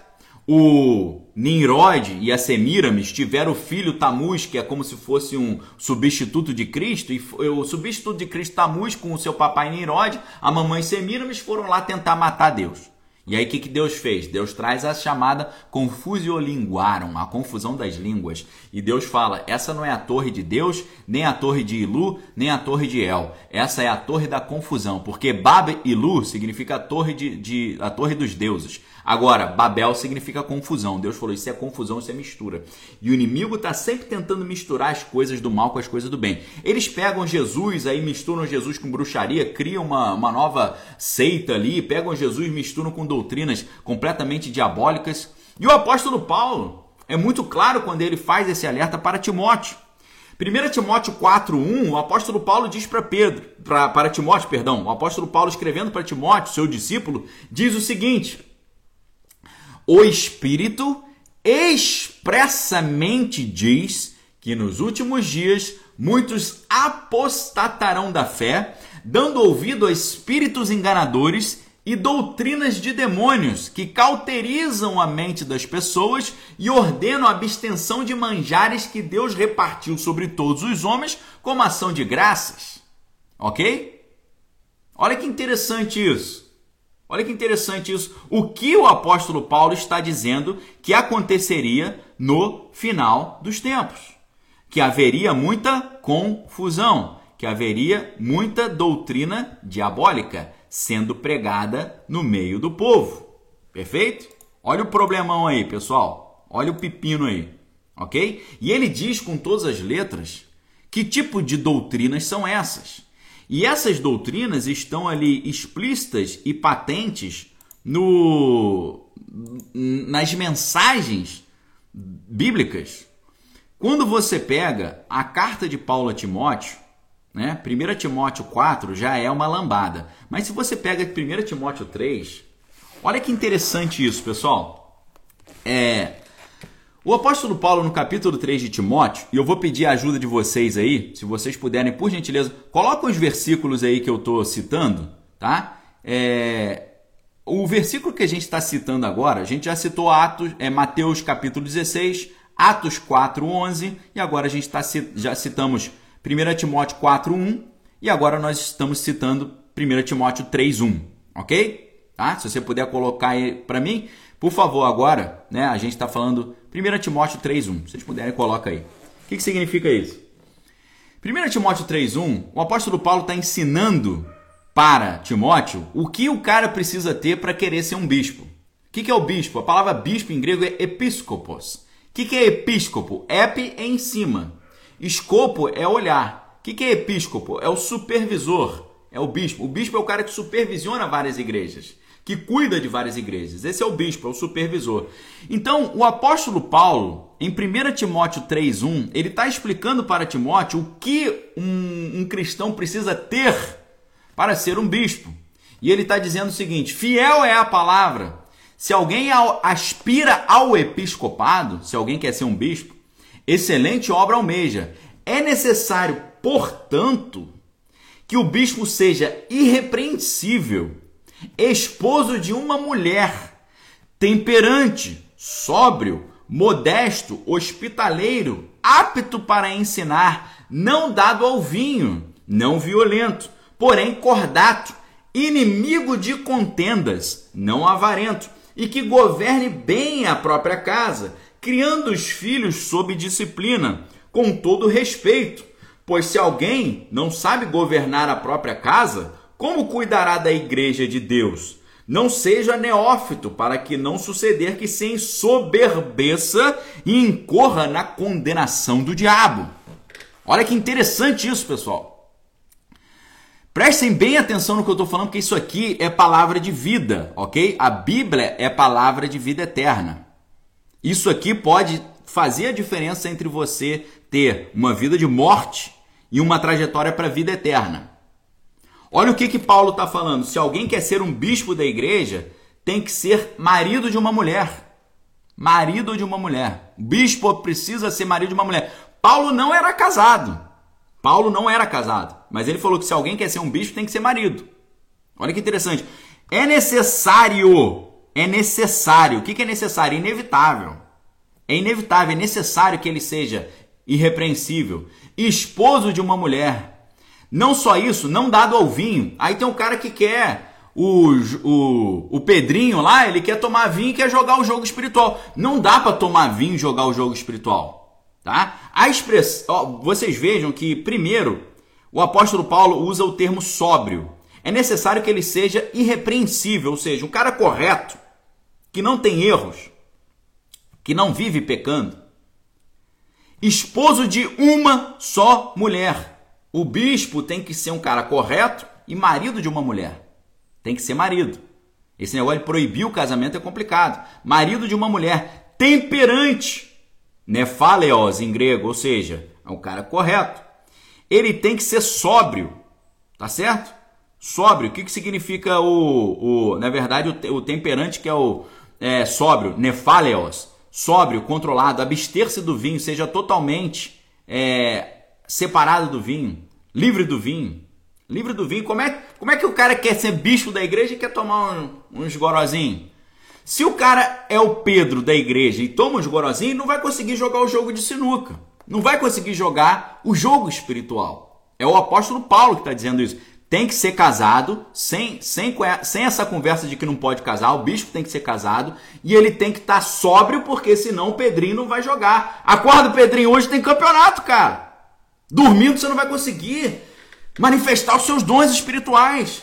E você não pode se ensoberbecer porque se você tiver soberbo, você vai incorrer na condenação do diabo. O bispo não pode ser solteirão, não pode tomar goró, o bispo tem que ter filho, ele tem que saber governar a sua casa, a sua mulher, os seus filhos.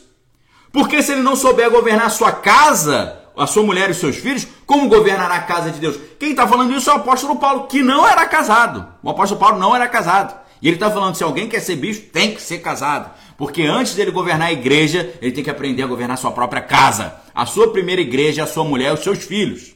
Ok? A sua primeira igreja Bispo é a sua mulher e os seus filhos. Se um cara é bispo e ele não tem mulher nem filho, ele está, segundo o apóstolo Paulo, 1 Timóteo 3, 1, 2, 3, 4, 5, desqualificado para ser um bispo. O apóstolo Paulo estabelece os critérios do episcopado. A gente não pode mudar isso. Como é que eu, depois de milhares de anos, vou querer dizer que é diferente? Se o apóstolo Paulo está dizendo que é assim, precisa ser assim. O, bispo não pode tomar vinho. Aí, ele fala duas vezes. Primeiro, Paulo usa a palavra sóbrio. Depois, ele fala não dado ao vinho. A expressão em grego não dado ao vinho significa meparenos. Meparenos significa não está do lado do vinho, não anda junto com o vinho. Para é do lado. O que é paramédico? Paramédico é o cara que trabalha do lado do médico. E o que significa o parenos? É andar do lado do vinho. O que, que significa isso? Não pode andar do lado do vinho. O cara, para ser um bispo da igreja, tem que ser irrepreensível, marido de uma mulher temperante, sóbrio, modesto, hospitaleiro, apto para ensinar. Tem um monte de bispo que não sabe ensinar nada. Ele vem falar contigo e fala, boa noite, falar, ah, meu irmão, pô, você não sabe nem dar aula. Apto para ensinar não dado ao vinho, sóbrio, não dado ao vinho, não violento, mas cordato, inimigo de contenda, não alvarento, que governe bem a sua casa, criando os seus filhos sob disciplina e com todo respeito, porque se alguém não souber governar sua casa, não cuidará da igreja de Deus. Como é que pode no mundo hoje você querer ter um bispo que não é casado, que não tem mulher e que não tem filho? Porque o estágio, o estágio para o bispo é a casa. É a casa. Todo dia que eu, Daniel Lopes, estou na minha casa e olho para minha casa e falo: caramba, se eu não conseguir governar bem os meus filhos e a minha esposa e a minha casa, eu não estou apto para governar a igreja. Ok, pessoal? Eu olho e vejo isso na minha vida todo dia. Se eu não consigo ser um bom líder dentro da minha casa, eu não posso ser líder de igreja, porque a casa é o estágio do líder da igreja. Um cara para ser líder da igreja, ele tem que aprender a cuidar da mulher e dos filhos. Toda vez que eu falho na hora de cuidar da minha esposa e dos meus filhos, eu me sinto um líder espiritual fracassado, porque ali é o primeiro ponto. Inclusive, hoje é dia dos namorados. Quero mandar um forte abraço aqui para minha esposa. Já já já fez umas, uns agrados para ela hoje de manhã, glória a Deus por isso. Então já já já marquei meu já marquei meu gol ali antes de, de vir pregar, então estou um pouquinho mais tranquilo aqui hoje. Não quero estender muito essa pregação porque eu quero dar atenção para minha família também, mas eu preciso hoje fazer você entender isso. Nós temos doutrinas de homens e doutrinas de Deus. Nós temos doutrinas satânicas e doutrinas de Deus. Tem três doutrinas para você hoje, querido, ok? Sabe o que, que significa Nike em grego? Vencedor, vitória. Então eu vou botar isso aqui na. Eu vou botar isso aqui para você hoje, aqui, ó. Sem querer, eu vou fazer propaganda para essa empresa. O que, que significa Nike? Nike significa vitória, ok? Nike. Nicolau, vitorioso. Nicolas, vitorioso. Eu quero trazer para você a vitória, mas para você ter vitória, você tem que escolher. Você quer seguir doutrina do homem? Você quer seguir doutrina de demônio? Ou você quer seguir doutrina de Deus? A doutrina do homem diz: o bispo não pode casar, não pode ter mulher, não pode ter filho, não pode ter família. O que Deus fala? O bispo tem que ser casado, tem que ter mulher, tem que ter família, porque se primeiro ele não souber governar a sua esposa e os seus filhos, ele não vai poder governar a casa de Deus. Pois se alguém não sabe governar a própria casa, como cuidará da casa de Deus? Esposo de uma mulher, pai de filhos, aprendendo a governar a sua casa, para depois governar a casa de Deus, ok? Isso é doutrina de Deus. O apóstolo Paulo está escrevendo inspirado no Espírito. E ele não, ele teoricamente está entrando numa contradição, porque ele não era casado, mas ele estava pregando isso. Se alguém quer ser um bispo, precisa ser casado. Marido de uma mulher. Sóbrio, não dado ao vinho. Ah, não, não tem problema tomar um negocinho de vez em quando. Aí vai ficar dormindo no jogo igual o Pedrinho. Pedrinho tá lá, Pedrinho é o campeão da sinuca. Mas por que, ele não tá ganhando o troféu? Porque ele tá dormindo, porque ele tomou umas cachaças, ficou lá, ficou grog. Ok, pessoal? Eu quero trazer verdade para você hoje, vida. Ok? Vida. Perfeito? Verdade. Isso é o capítulo 3. Presta atenção, aqui tá falando sobre o bispo tem que ser casado, tem que ter mulher e não pode tomar goró. Porque senão, como é que ele vai governar a casa? Tem que ser sóbrio. Não apenas sóbrio, não dado ao vinho. Por que Paulo fala sóbrio e não dado ao vinho? Sóbrio é, uma, é, não embriagado. Aí o cara fala, não, mas eu posso tomar um pouquinho e não ficar bêbado. Aí depois ele fala não dado ao vinho. O que, que significa o não dado ao vinho? não está do lado do vinho, vinho não está do lado dele. Ele não caminha junto com o vinho. Tá certo? Porque ele precisa dar exemplo. Ele precisa estar no máximo de alerta espiritual que um ser humano pode estar. Tudo que tira o alerta do ser humano é visto como um empecilho para o apóstolo Paulo. 1 Timóteo 3. Agora o 1 Timóteo 4. Olha o 4. O que, que diz a palavra? Ora, se o Espírito Santo afirma, na verdade a expressão diz, ora, o Espírito Santo afirma expressamente que nos últimos tempos alguns apostatarão da fé por obedecerem a espíritos enganadores e doutrinas de demônios, pela hipocrisia dos que falam mentiras e que têm cauterizado a sua própria mente, que proíbem o casamento e exigem a abstinência de alimentos que Deus criou para serem recebidos com ações de graça pelos fiéis, por quantos conhecem plenamente a verdade. Pois tudo que Deus criou é bom e recebido com ação de graças nada é recusável, porque pela palavra de Deus e pela oração é santificado. Ok? No capítulo 3, Paulo fala que o bispo tem que ser casado. No capítulo 4, Paulo diz que proibir o casamento é doutrina de demônio. E aí eu pergunto para você, Pedrinho, você quer vencer com a doutrina do homem, com a doutrina do demônio ou com a doutrina de Deus? Eu digo para você, escolha a doutrina de Deus que é a doutrina sã, a doutrina bíblica. Proibiu o casamento? Não, aqui não pode casar. O que Paulo diz é que isso é doutrina de demônio, de pessoas que falam mentiras, são hipócritas e cauterizaram a sua mente. Perfeito? Tá bom? Isso aqui foi só um parênteses para você. Nós estamos aqui no momento dessa conversa, que é o momento seguinte: quem é a pedra? Quem é o fundamento da igreja? Pedro ou Cristo? A igreja foi fundada sobre Pedro ou a igreja foi fundada sobre Cristo? Quem é a pedra sobre a qual Cristo edificou a igreja? Pedro ou ele mesmo? Ou a, a frase, você é o Cristo, o Filho do Deus vivo? Nós já vimos em Atos dos Apóstolos 4,11 que o apóstolo Pedro responde. Quem pode responder melhor do que todos quem é a pedra? Pedro ou Cristo? Quem é o fundamento da igreja? Pedro ou Cristo? O próprio Pedro.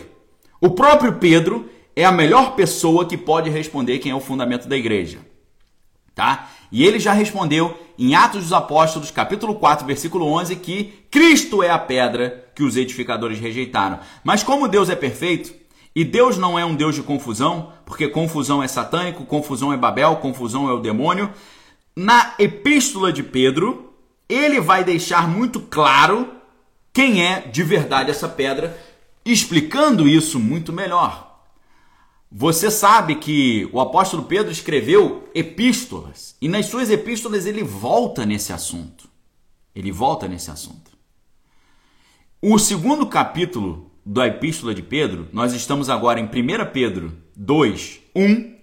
Ele fala que os crentes são a casa espiritual edificada em Cristo. Aqueles que creem em Cristo são a casa espiritual edificada em Cristo. Olha o que, que ele vai dizer. Olha que texto lindo de um pescador que não estudou retórica nem cultura grega, mas foi inspirado pelo Espírito Santo para escrever essa maravilha aqui para você.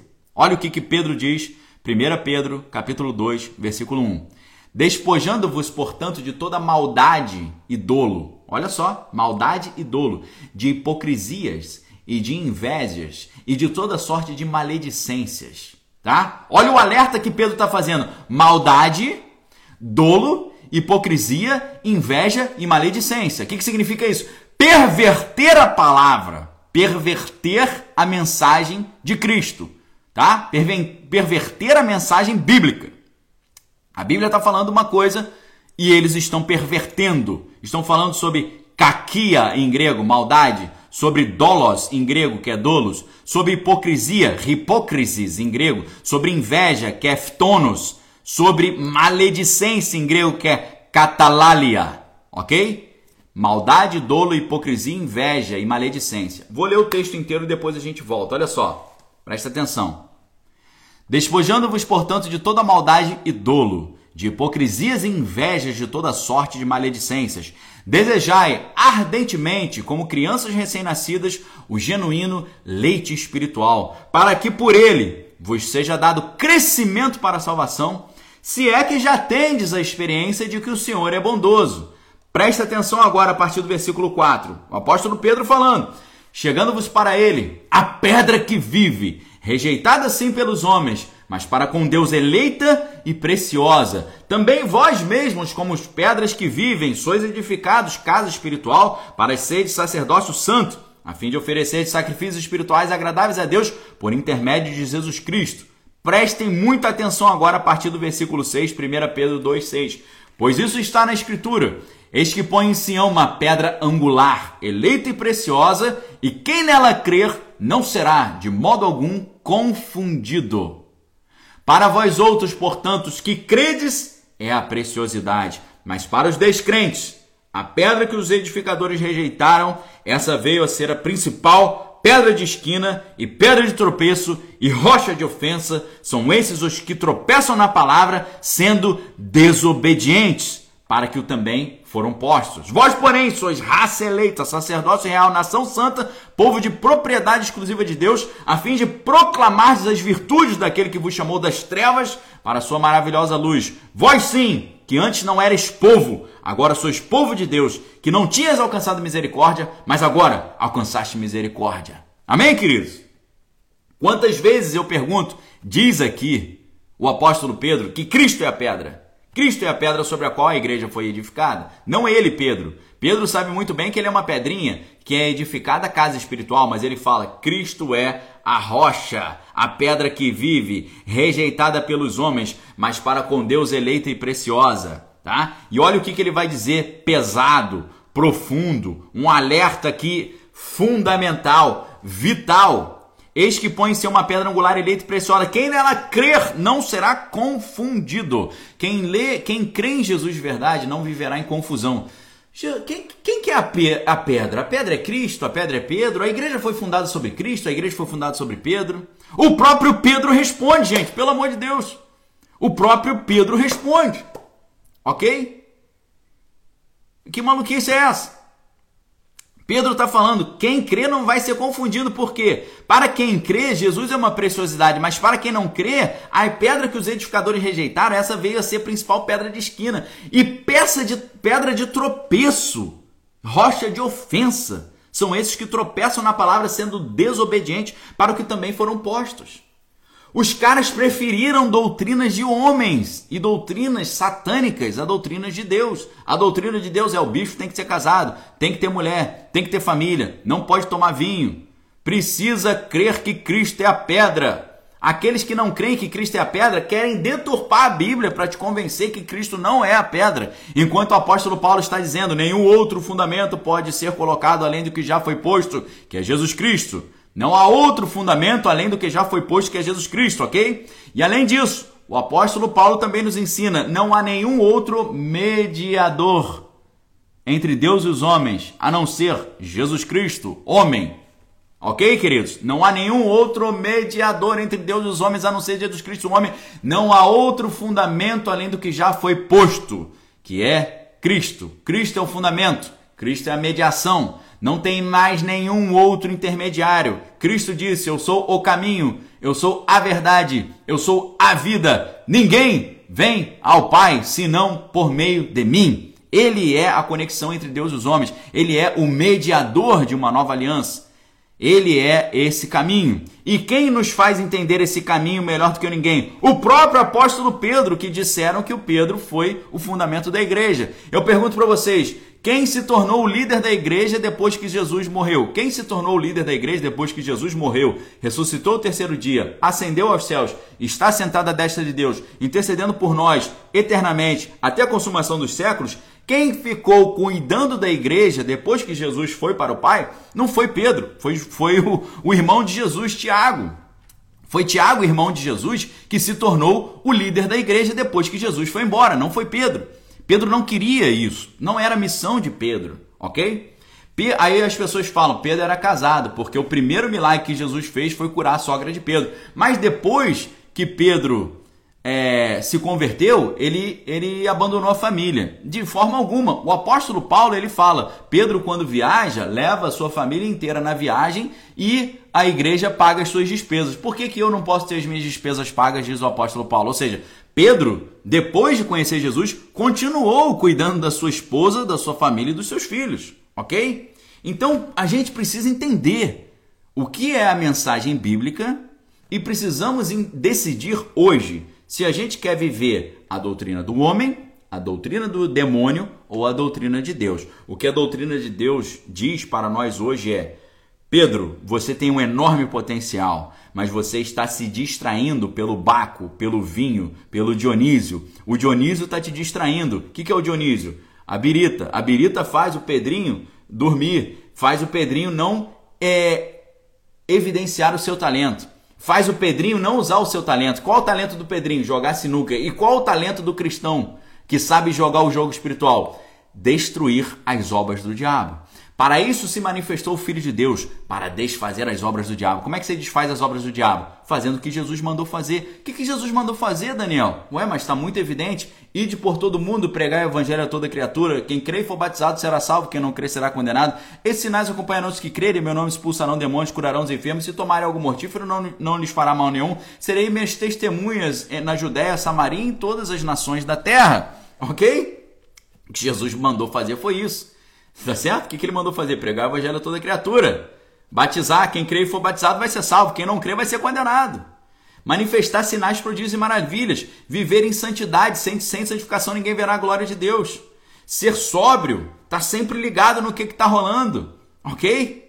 O vinho é escarnecedor, a bebida forte é alvoroçadora. Todo aquele que por ele é vencido nunca será sábio. Ok? Diz o, o provérbio. Se você lê o livro de provérbios de Salomão, e o, o provérbio vai dizer exatamente isso. Provérbio, é, provérbio 23. Ele vai tratar exatamente disso. Como é que a, o Dionísio ele acaba com o talento do Pedrinho, ok? Quem é o Dionísio? É, é a bebida, é o baco, é a, são as distrações da vida, os prazeres da carne. Quem é o Pedrinho? São, são todos os talentos de Deus. Pedrinho, o apóstolo Pedro é um Pedrinho. Todos esses são talentos de Deus que o Dionísio tenta destruir através da sedução dos prazeres da carne. Ok? Olha só que interessante isso, tá? O, o provérbio é, ele vai dizer exatamente isso. O vinho é escarnecedor e a bebida forte é alvoroçadora. Onde é que está isso, Daniel? Provérbio, vers, é, capítulo 20, versículo 1. Provérbio 21, tá? O vinho é escarnecedor, a bebida forte é alvoroçadora. O que fazia o Pedrinho não evidenciar o seu talento? O vinho. O Pedrinho estava lá dormindo lá. Acorda, Pedrinho, hoje tem campeonato. Acorda, Pedrinho, hoje tem jogo. Acorda, Pedrinho, você é um talento, cara. Você está desperdiçando teu talento. Vem jogar que você vai ganhar esse campeonato. É o que Deus está falando para você hoje. Acorda aí, cara. Desperta tu que dorme. Você está você tá perdendo seu talento. Deus te deu talento para você pregar o evangelho. Deus te deu talento para você progredir como empresário, como pai, como filho. Deus te deu talento para você crescer, para você fazer a obra de Deus com ousadia. Ok? Deus te deu esse talento todo. E você está enterrando o talento, se distraindo com os prazeres da carne. Faz isso não, Pedrinho. Acorda, cara. Desperta tu que dormes. O que que, o que que tira o talento do Pedrinho? O goró. O goró faz o Pedrinho ficar com sono. Por isso que a Bíblia fala: o vinho escarnecedor e a bebida forte alvoroçadora, todo aquele que por eles é vencido não será sábio. Como é que está isso aqui em hebraico? Let's hayim, ou seja, é, alvoroçador é o vinho, yain é o vinho, let's hayain, ou seja, o vinho alvoroçador, e o vinho é escarnecedor, a bebida forte é alvoroçadora. Todo aquele que por ele é vencido nunca será sábio. Aí você fala, não, mas ser vencido significa se embriagar. Então eu não, eu não, eu não me embriago, eu não, eu não dou esse tipo de mole, né? Eu não dou esse mole. E aí eu te pergunto, cara, a Bíblia é perfeita. No Provérbio 20, é, o Provérbio 20 diz: o vinho é escarnecedor, a bebida forte alvoroçadora. Todo aquele que por ele é vencido nunca será sábio. Beleza. Aí você fala, eu não sou vencido pelo vinho porque eu não fico bêbado, eu só tomo assim de vez em quando, só socialmente. Mas o que a Bíblia diz em Provérbio 23, 31? Logo depois, capítulo 20 fala isso. No 23, olha só. Não olhes, não olhes, não olhes para o vinho quando ele se mostra vermelho, quando resplandece no copo e escoa suavemente, porque ao cabo morderá como a cobra e picará como o basilisco. Os teus olhos verão coisas esquisitas e o teu coração falará perversidades. Ok? O que, que significa isso? Não olhes. Não olhes para o vinho. Não olhes. Ra'a em hebraico. Não olhe. Não fique de olho. Ok? Perfeito, pessoal? Aí eu vou contar uma história agora para vocês para encerrar, tá? Eu vou contar uma história. Dizem que a maneira mais legal de você envolver uma plateia é você contar uma história.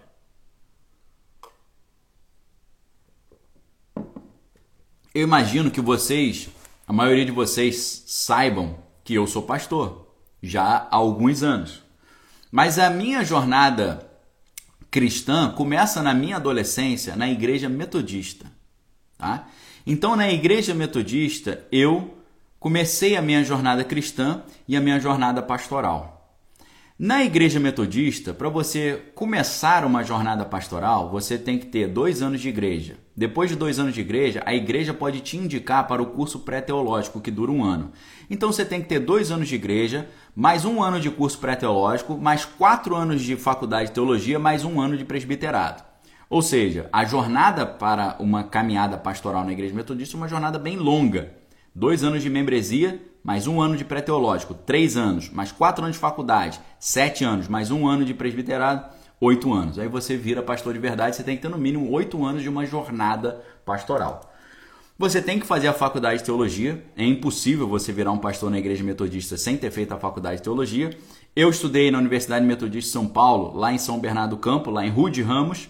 Foi lá onde eu fiz o meu curso de teologia, onde muitos teólogos se acham os bonzões aí estudaram, tá? Muitos dos teólogos se acham assim, a, o ó do borogodó e a cereja do bolo estudaram lá na Universidade Metodista de São Paulo, fizeram mestrado doutorado de ciência da religião lá.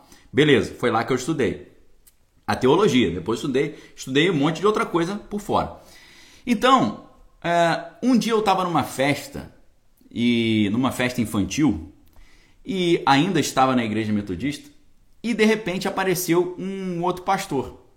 E esse pastor, que é um cara assim, é um médico, um cara respeitado, esse pastor a gente estava conversando sobre teologia e tal.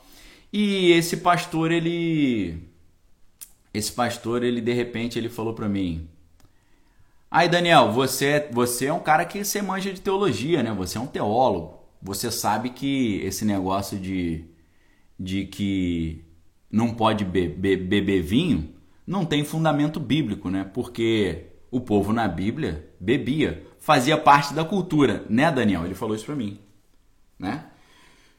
Na frente do monte de gente. Eu, sou, eu sempre digo, pessoal, eu sou suspeito para falar, porque apesar de eu ter sido surfista, patrocinado, entendeu? Eu viajava, viajei o mundo competindo e tal, vivia na praia, tá? Eu sempre boto fotos aí mostrando, ou, vídeos atuais me mostrando surfando, é só você olhar. Eu surfo ainda, era competidor, tinha patrocínio, viajava, bancado, né? Não comprava roupa, não pagava nada, o patrocínio pagava tudo. Apesar de ser esse cara, ao contrário do que, de todo mundo que andava comigo, eu nunca gostei de beber. Nunca, sempre achei ridículo. Então eu nunca, eu nunca bebi na minha vida. Então eu sou suspeito para falar porque eu nunca bebi, tá? Eu não gosto, nunca bebi e não gosto disso. Perfeito. Vamos lá. Esse, esse pastor, um médico que é pastor, cara respeitado, falou isso na frente de todo mundo, de várias esposas de pastores e vários outros pastores e vários outros membros da igreja. Ele virou para mim e falou isso, né, Daniel? Você sabe que beber na Bíblia, vinho é cultura. Aí eu falei, cara, a conversa tava ótima. Agora você, eu acho que você estragou a conversa. Para mim você não estragou, porque a minha resposta vai ser bem legal. Mas para você talvez a gente tenha, você acho que você estragou a conversa. Ele ficou com uma cara assim, Ih! aí eu falei, é, você você me perguntou uma coisa, deixa eu responder. Eu falei para ele, cara, você está certo. Beber vinho fazia parte da cultura da Bíblia. As pessoas bebiam vinho. Só que tinha outra cultura também na Bíblia. Aí ele falou: qual outra cultura? Eu falei: outra cultura de não beber vinho. Fazia parte da cultura beber vinho, mas também fazia parte da cultura não beber vinho. Inclusive, você tem vários grupos na história da Bíblia que não bebiam vinho nem bebida.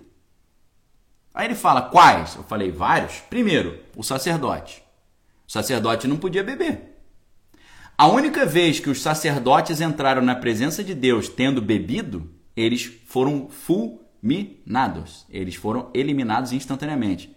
Ah, Daniel, onde é que está isso? Levíticos 10, 10. Os filhos de Arão, que eram sacerdotes, não Kohen Hagadol, não sumo sacerdote, eram sacerdotes, Kohanim, os sacerdotes.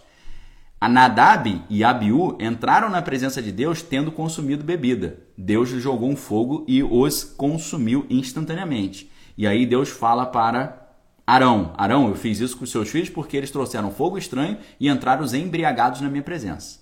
Tá? Então, quando você vai ver a cultura da Bíblia, o povão bebia. O sacerdote não podia beber, não. O sacerdote não podia beber. Principalmente quando o sacerdote estava na presença de Deus. Só que o sacerdote estava continuamente na presença de Deus. E a Bíblia diz que todos os cristãos são reis e sacerdotes. Nós estamos, depois que o véu do templo foi rasgado, o Espírito Santo foi derramado sobre toda a carne, o, o, nós estamos 24 horas por dia na presença de Deus. Foi por isso que Ananias e Safira, quando mentiram para Pedro, falando que tinham entregue para tinham ofertado para a igreja toda a sua uh, toda a sua o fruto do, da, da, venda das suas posses, eles mentiram para o apóstolo Pedro, morreram. Por quê? Eles estavam ali na presença do Espírito Santo, foram fulminados. Então eu, digo, eu disse para esse amigo, eu falei, cara, fazia parte da cultura beber, mas fazia parte da cultura também não beber. Mas como assim? O sacerdote não podia beber. Primeiro, os que beberam morreram, foram fulminados. Segundo, o nazireu. O nazireu, não é que ele não podia beber. O nazireu, ele não podia passar perto de plantações de uva. Tá? Eu não sei se você conhece essa história. Daniel, quem era nazireu na Bíblia? Um exemplo clássico, Sansão.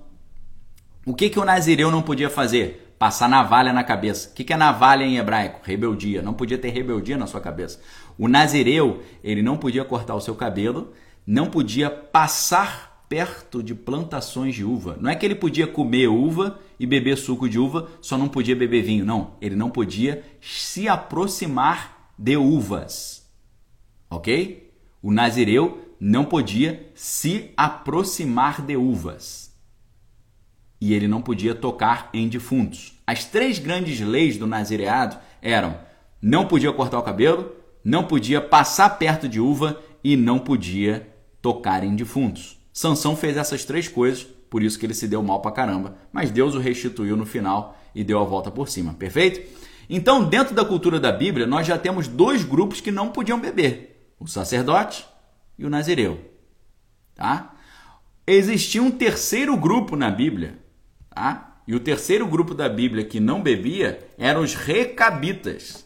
Tá? Vocês já ouviram falar nisso? eram os recabitas. Os recabitas, eles eram uma comunidade totalmente separada na época do profeta Jeremias. Segundo o livro de Jeremias, capítulo 35, os recabitas eram descendentes de Jonadab, filho de Recabe, o queneu, né, o qual viveu por volta do século 9 a.C. e ensinou os seus parentes a se absterem do vinho, bem como não edificarem suas casas ou praticarem a agricultura. Eles eram um povo separado que não bebia o vinho.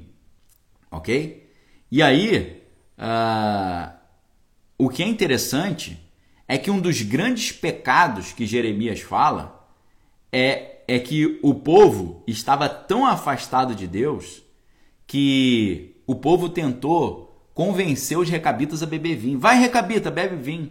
E aí Jeremias vai falar: o povo está tão degradado que eles estão tentando convencer os recabitas a beber vinho. Olha só, né? Olha só o que diz Jeremias 35:5, e pus diante dos filhos da casa dos recabitas taças cheias de vinho e copos, e disse-lhes: Bebei vinho, mas eles disseram: Não beberemos vinho, porque Jonadab, filho de Recabe, nosso pai, nos mandou dizendo: Nunca bebereis vinho, nem vós, nem vossos filhos. OK? Então, fazia parte da cultura beber, mas fazia parte também da cultura não beber. Agora, qual é a diferença entre quem bebe e quem não bebe? Nós vemos que as pessoas que queriam se aproximar mais de Deus não poderiam beber. Quem era o cara mais aproximado de Deus ali? O sacerdote. Quem era o cara mais aproximado de Deus? O nazireu. Quando o anjo aparece para Manoá, pai de Sansão, e fala para ele: "Eu quero que seu filho seja nazireu", ele fala: "Ele não vai beber vinho, não vai raspar a cabeça e não vai tocar em defunto", mas ele diz para o pai e para a mãe: para Manoá e a esposa de Manoá, pais de Sansão: vocês a partir de hoje também vão parar de beber vinho, porque eu preciso usar muito esse bebê que vai nascer do ventre de vocês. Ou seja, a preparação para o nascimento de Sansão, que nunca beberia vinho na sua vida, a preparação para o nascimento desse super soldado de Deus envolveu os pais pararem de consumir bebida. Então eu digo para você, tem duas culturas aqui, uma cultura longe de Deus e uma cultura perto de Deus. Você pode escolher. Faz parte da cultura bíblica beber vinho. Só que era o povão que não sabia o que era Deus e não entrava na presença de Deus. Agora, o povo que queria estar na presença do Senhor, queria estar no Kodesh Kodeshim, no Santo dos Santos, o povo que queria estar mais perto do trono de Deus, ver a glória de Deus, eles precisavam se separar desse tipo de coisa. E aí eu pergunto para você, o que, que você escolhe hoje? Doutrina do homem ou doutrina de Deus? Doutrina de demônio ou doutrina de Deus? Ensinar e viver o que o homem ensina na sua hipocrisia ou viver o que o homem está ensinando? Você quer ser mais um no meio da multidão que não tem proximidade com Deus ou você quer estar tá pertinho lá no Santo dos Santos? Como Hebreus 12, 14 diz: sem santificação ninguém verá a glória de Deus. Ah, mas Daniel, Jesus não compartilhou o vinho na ceia? Pelo amor de Deus, meu amigo, não fala uma heresia dessa. Você falar que Jesus usou vinho fermentado na ceia do Senhor é até pecado, meu amigo. Não fala, não fala isso, pelo amor de Deus. Isso não, isso é pecado. Por quê? A festa da Páscoa, ela acontece junto com a festa dos pães ázimos. Será que você não sabe isso? De onde surge a festa da Páscoa? E lembre-se, a última ceia de Cristo foi feita na festa da Páscoa. Era um jantar de Páscoa. O jantar de Páscoa ele tem toda uma regra espiritual, não é brincadeira não. A última ceia, o jantar da Páscoa, não é o pessoal enchendo os cornos e fazendo glutonaria, não, pelo amor de Deus, ok? Isso tem uma simbologia muito séria. O, de onde vem a Páscoa? A Páscoa vem quando o povo de Deus estava sendo feito escravo no Egito e Deus fala: Vou mandar a última praga. A última praga é a morte dos primogênitos. Deus falou: Vou mandar o anjo destruidor, ele vai passar em cada casa eliminando e matando o primogênito. Aí eles falam, meu Deus, e agora? Ele fala, me, me, gente, é tranquilo. Se vocês não quiserem que o anjo da morte entre na tua casa e leve o teu primogênito, é fácil. É só você tirar todo o fermento de dentro da tua casa e você pegar um cordeiro, sacrificar o cordeiro e passar o sangue do cordeiro no umbral da porta da tua casa. Porque se você tirar todo o fermento de dentro da tua casa e passar o sangue do cordeiro na porta da sua casa, na hora que o anjo da morte chegar, ele vai ter que passar direto, ele não vai poder entrar na sua casa, ele não vai ter autorização. O anjo da morte não vai entrar na casa de quem tirou o fermento de dentro de casa e de quem passou o sangue do cordeiro na porta, ok? Assumindo o sangue do cordeiro como a salvação e a remissão dos seus pecados. O que, que significa Deus mandando o povo tirar o fermento de dentro de casa e passar o sangue na porta do cordeiro? Significa que fermento é o pecado. A Bíblia diz, Jesus fala: "Não vos contamineis com o fermento do fariseu, dos fariseus". O que que faz o suco de uva virar vinho? É o fermento.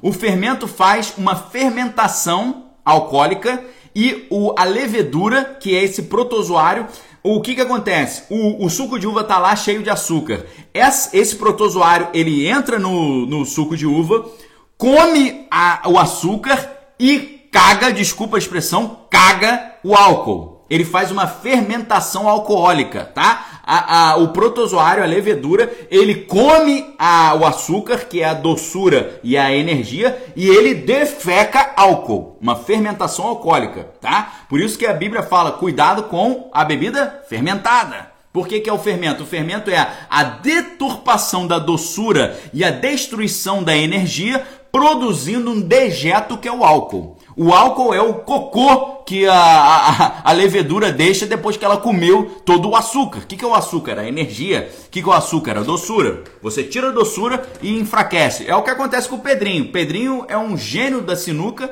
mas é um cara que está lá porque ele tomou uns goró e fica dormindo e ele não consegue exercer o seu talento da sinuca. Quando ele acorda, ele exerce o talento e joga e ganha de todo mundo, porque ele é um talento. Ou seja, Jesus fala: Não vos contamineis com o fermento dos fariseus. O que é o fermento? É o pecado. Né? Não sabeis que um pouco de fermento pode levedar toda a massa? Não sabeis que um pouco de fermento faz fermentar toda a massa? Jesus fala: assim é o pecado, um pouco de pecado destrói toda a vida da pessoa. Não dê brecha, brecha ao pecado. O que, que é então a Páscoa? A Páscoa é: você quer ser livre da morte? Você quer ser livre desse anjo da morte? Você quer impedir que o anjo da morte entre na sua casa? Tire todo o fermento da sua casa Nessa noite de Páscoa vocês vão comer matzá ou os matzot. O que, é matzá? Matzá é o pão sem fermento. É um pão chapado. É tipo um creme cracker. É um pão chapadão. O que, que é o fermento? O fermento incha, o fermento infla, o fermento engorda. Então o que, que, o que, que Deus fala para o povo? Para o anjo da morte não entrar na tua casa, tira todo o fermento. Eles pegavam lamparinas e ficavam procurando fermento dentro da casa, varrendo fermento, tirando fermento dentro de casa e falavam: e agora? sem fermento. Como é que a gente vai fazer pão para comer? Eles falaram, vamos ter que fazer o pão sem fermento. O que, que é o pão sem fermento? Pão sem fermento ele não incha, ele não, é, ele não cresce. Então é o pão chapado, é a matzá. Matzá é o pão que se come na Páscoa, aquele pão chapado, tipo um creme cracker, tá? Então nós vamos comer o pão sem fermento e o, o suco sem fermento. Se o cara tivesse fermento dentro de casa na Páscoa, não adiantava, o demônio entrava na casa dele, o anjo da morte e levava o primogênito. Então, a Páscoa é a retirada de todo o fermento. Não pode ter pão com fermento, muito menos vinho com fermento, ok? Prestem muita atenção nisso. Na Páscoa não pode ter nem pão com fermento. Se você comer um pão fermentado, você não fica bêbado, porque o, o calor que é colocado no pão faz evaporar o álcool. Se você come um pão fermentado, você vai ficar bêbado. Mas nem pão pode ter fermento na Páscoa. Nem pão, muito menos o vinho. Porque o pão está representando o corpo de Cristo e o vinho, que é, na verdade é o suco de uva, é o fruto da videira, está representando o sangue de Cristo, ok? Prestem muita atenção, pessoal. Se você, na ceia do Senhor, tem um pão representando o corpo de Cristo e um suco de uva representando o corpo de Cristo, não pode ter fermento ali, porque o fermento é o pecado. Você fazer a ceia do Senhor com pão fermentado e vinho fermentado é uma ofensa a Cristo. Porque se Cristo estabeleceu essa simbologia, ele está querendo dizer o quê? O meu corpo não tem fermento, não tem pecado. Comei todos, fazei isso em memória de mim. O meu sangue não tem fermento. Posso, podem fazer isso, façam isso, comei todos em memória de mim. Ok? Estão entendendo? Estão entendendo a ideia? O pessoal está perguntando: tem vinho sem álcool? Claro, tem o suco de uva. Tem o suco de uva, ok? Então presta atenção: quando Jesus está na Páscoa, fazendo a última ceia, ele está na festa dos pães ázimos e ele está dizendo: Esse pão é o meu corpo. Se Jesus estivesse usando um pão fermentado, ele, está, ele estaria falando: Esse é o meu corpo e meu corpo tem pecado. Se Jesus estivesse usando suco de uva com fermento ou vinho fermentado, vinho alcoólico, ele estaria falando: tomem esse, esse, esse vinho, é o meu sangue. O que, que ele estaria falando? Meu sangue tem pecado. Porque o fermento é pecado. Não vos contamineis com o fermento dos fariseus. Não sabei que um pouco de fermento pode levedar toda a massa? Então, a festa da a festa da a última ceia acontece na Páscoa. A Páscoa não pode ter fermento nenhum. E além de não ter o fermento, meu amigo, você tem que passar o sangue do cordeiro na porta da tua casa, OK? Não tem essa não, meu amigo. O anjo da morte só não vai passar na tua casa se você primeiro tirar o pecado, depois assumir o sangue do cordeiro na tua vida. E é isso que eu digo para você agora. Tire o fermento, tire o goró, pare de desperdiçar o seu talento com os prazeres da carne, bota tudo que é podre para fora da tua casa, coma o pão sem fermento, coma, tome o suco sem fermento e coloque o sangue do cordeiro na porta da tua casa, dizendo: Eu que tinha que morrer, mas o sangue do cordeiro morreu no meu lugar. Ok? Você está dizendo, Jesus, eu reconheço que você morreu na cruz por mim, porque a Bíblia diz que a consequência do pecado é a morte. Porém, nós temos um mediador, nós temos um sacrifício vicário, nós temos um sacrifício substitutivo. Era para nós morrermos na cruz, mas Cristo morreu no nosso lugar e nos deu vida e vida em abundância. Assim como Isaías falou. Isaías falou, é, ele não tinha parecer nem formosura. Lá em Isaías 53, eu vou abrir aqui para vocês para a gente ler direitinho, porque a, a, passagem é muito bela e muito poderosa, porque a Bíblia diz que a palavra de Deus é poderosa para curar, libertar, ok? Isaías 53, coloca aí se você está ouvindo, Isaías 53. Quem creu em nossa pregação? E quem foi revelado, e a quem foi revelado o braço do Senhor? porque foi subindo como renovo perante ele e como raiz de uma terra seca. Não tinha aparência nem formosura. Olhámo-lo, mas nenhuma beleza havia que nos agradasse. Era desprezado, o mais rejeitado entre os homens, homem de dores e que sabe o que é padecer. E como um de quem os homens esconde o rosto era desprezado, e deles não, dele não fizemos caso. Certamente ele tomou sobre si as nossas enfermidades e as nossas dores levou sobre si, e nós o reputávamos por aflito, ferido de Deus e oprimido. Mas ele foi moído pelas nossas transgressões, transpassado pelas nossas transgressões e moído pelas nossas iniquidades. O castigo que nos traz a paz estava sobre ele, pelas suas pisaduras nós fomos sarados. Todos nós, todos nós andávamos desgarrados como ovelhas, cada um se desviava pelo seu caminho, mas o Senhor fez cair sobre ele a iniquidade de todos nós. Ele foi oprimido e humilhado, mas não abriu a boca como cordeiro, foi levado ao matador, e como ovelha muda perante os seus tosqueadores, ele não abriu a boca. Por juízo o opressor foi arrebatado, e de sua linhagem, quem dela cogitou, porquanto foi cortado da terra dos viventes, por causa da transgressão do meu povo, ele foi ferido. Ok? Esse é o Cristo. Ele foi moído pelas nossas transgressões, mas pelas suas pisaduras nós fomos sarados. Quando você pega o sangue do cordeiro e passa na frente da tua casa e você tira o fermento que é o pecado da tua casa, você está protegido. Quando você não tem o Dionísio, quando você não tem o Baco, quando você não tem o Deus do vinho, você consegue exercer o seu talento. Você não ganha apenas o jogo da sinuca, nem o campeonato da sinuca, você ganha um campeonato espiritual, em que o inimigo está ao derredor, rugindo como leão procurando a quem tragar, mas o anjo do Senhor acampa ao redor daqueles que o temem e os livra, ok? E é o que eu digo para você hoje.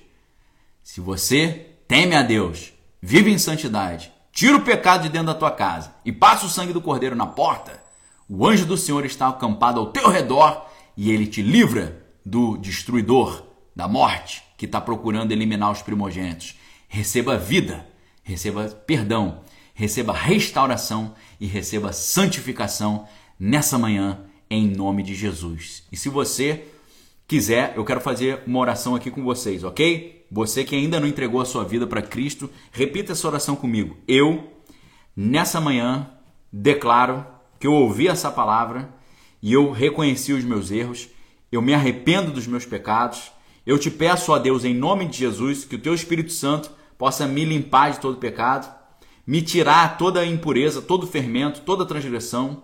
E eu te peço, ó Deus, lava-me, Pai, para que eu possa receber a tua salvação. Porque a tua palavra nos ensina que sem santificação ninguém verá a glória de Deus. Por isso, santifica-nos nesse, santifica nesse momento e nos permita, ó Deus, ver a tua glória. Porque assim como a corça anseia por águas, nós ansiamos ardentemente, ó Deus, pela revelação da tua palavra. Por isso, ó Deus, nessa manhã de domingo, perdoa os nossos pecados e nos receba, Pai, na tua na tua fé, porque nós declaramos aqui publicamente que nós cremos que o Senhor Jesus é o nosso único, exclusivo e suficiente Senhor e Salvador. Nós te pedimos, ó Deus, em nome de Jesus, escreva o meu nome no livro da vida e que eu e a minha casa possamos servir a ti, não só hoje, mas para todo sempre, porque eu declaro publicamente que eu creio que Jesus veio em carne, morreu na cruz, mas ressuscitou ao terceiro dia e está sentado à destra de Deus. Assim eu declaro, Pai, em nome de Jesus. Amém. Amém, queridos? Deus te abençoe fortemente. Todo domingo a gente tem essas pregações aqui uh, no Momento Brain Costal. Brain Costal é isso, é o cara que é batizado no Espírito Santo também no cérebro, que quer usar a sua inteligência para pregar, quer usar a cultura pop para pregar, o cinema para pregar, a literatura, a, tudo, tudo que está à sua disposição. O esporte, a moda, a música, a ciência, a filosofia, a sociologia, a antropologia. Ele quer usar tudo, ele quer fa fazer-se tudo para com todos e ganhar todo mundo para Deus como um verdadeiro pescador de homens e de mulheres, ok? Queridos, Deus abençoe vocês.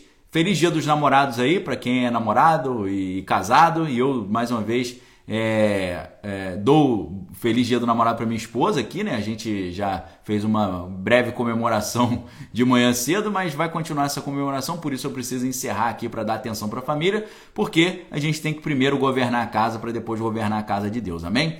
Que a graça do Senhor Jesus, o amor de Deus e as doces consolações do Espírito Santo estejam com cada um de vós, não só hoje mas para todos sempre. Queridos, uma excelente semana. Amanhã a gente tem é, o, a continuidade do nosso curso Desconstruindo a Revolução Cultural, Restituindo o Cristianismo à vanguarda da cultura, da filosofia e da ciência. Vai ser fundamental. A gente vai falar sobre marxismo e esquizofrenia. Depois falaremos sobre uh, Gramsci e a Revolução Cultural. Vai ser indispensável para você entender o que eles fizeram para desconstruir o cristianismo e o que nós estamos fazendo para reconstruir o cristianismo como a referência da cultura, ok? Então é isso. Recado para vocês aí, como a galera já botou. Acorda aí, Pedrinho! Desperta tu que dormes! Vamos lá! porque o jogo é sério e Deus está te convocando para essa incrível batalha espiritual em que Ele é o nosso general e Ele é o nosso Senhor e Salvador, ok? Um abraço aí para o Vitor M aí, valeu Vitor, valeu Nádia, obrigado a todos. Fiquem com Deus, excelente semana, nos vemos aí uh, amanhã com mais conteúdo exclusivo aqui. Valeu? Um abração pessoal, feliz dia dos namorados, acorda, desperta tu que dorme, acorda Pedrinho.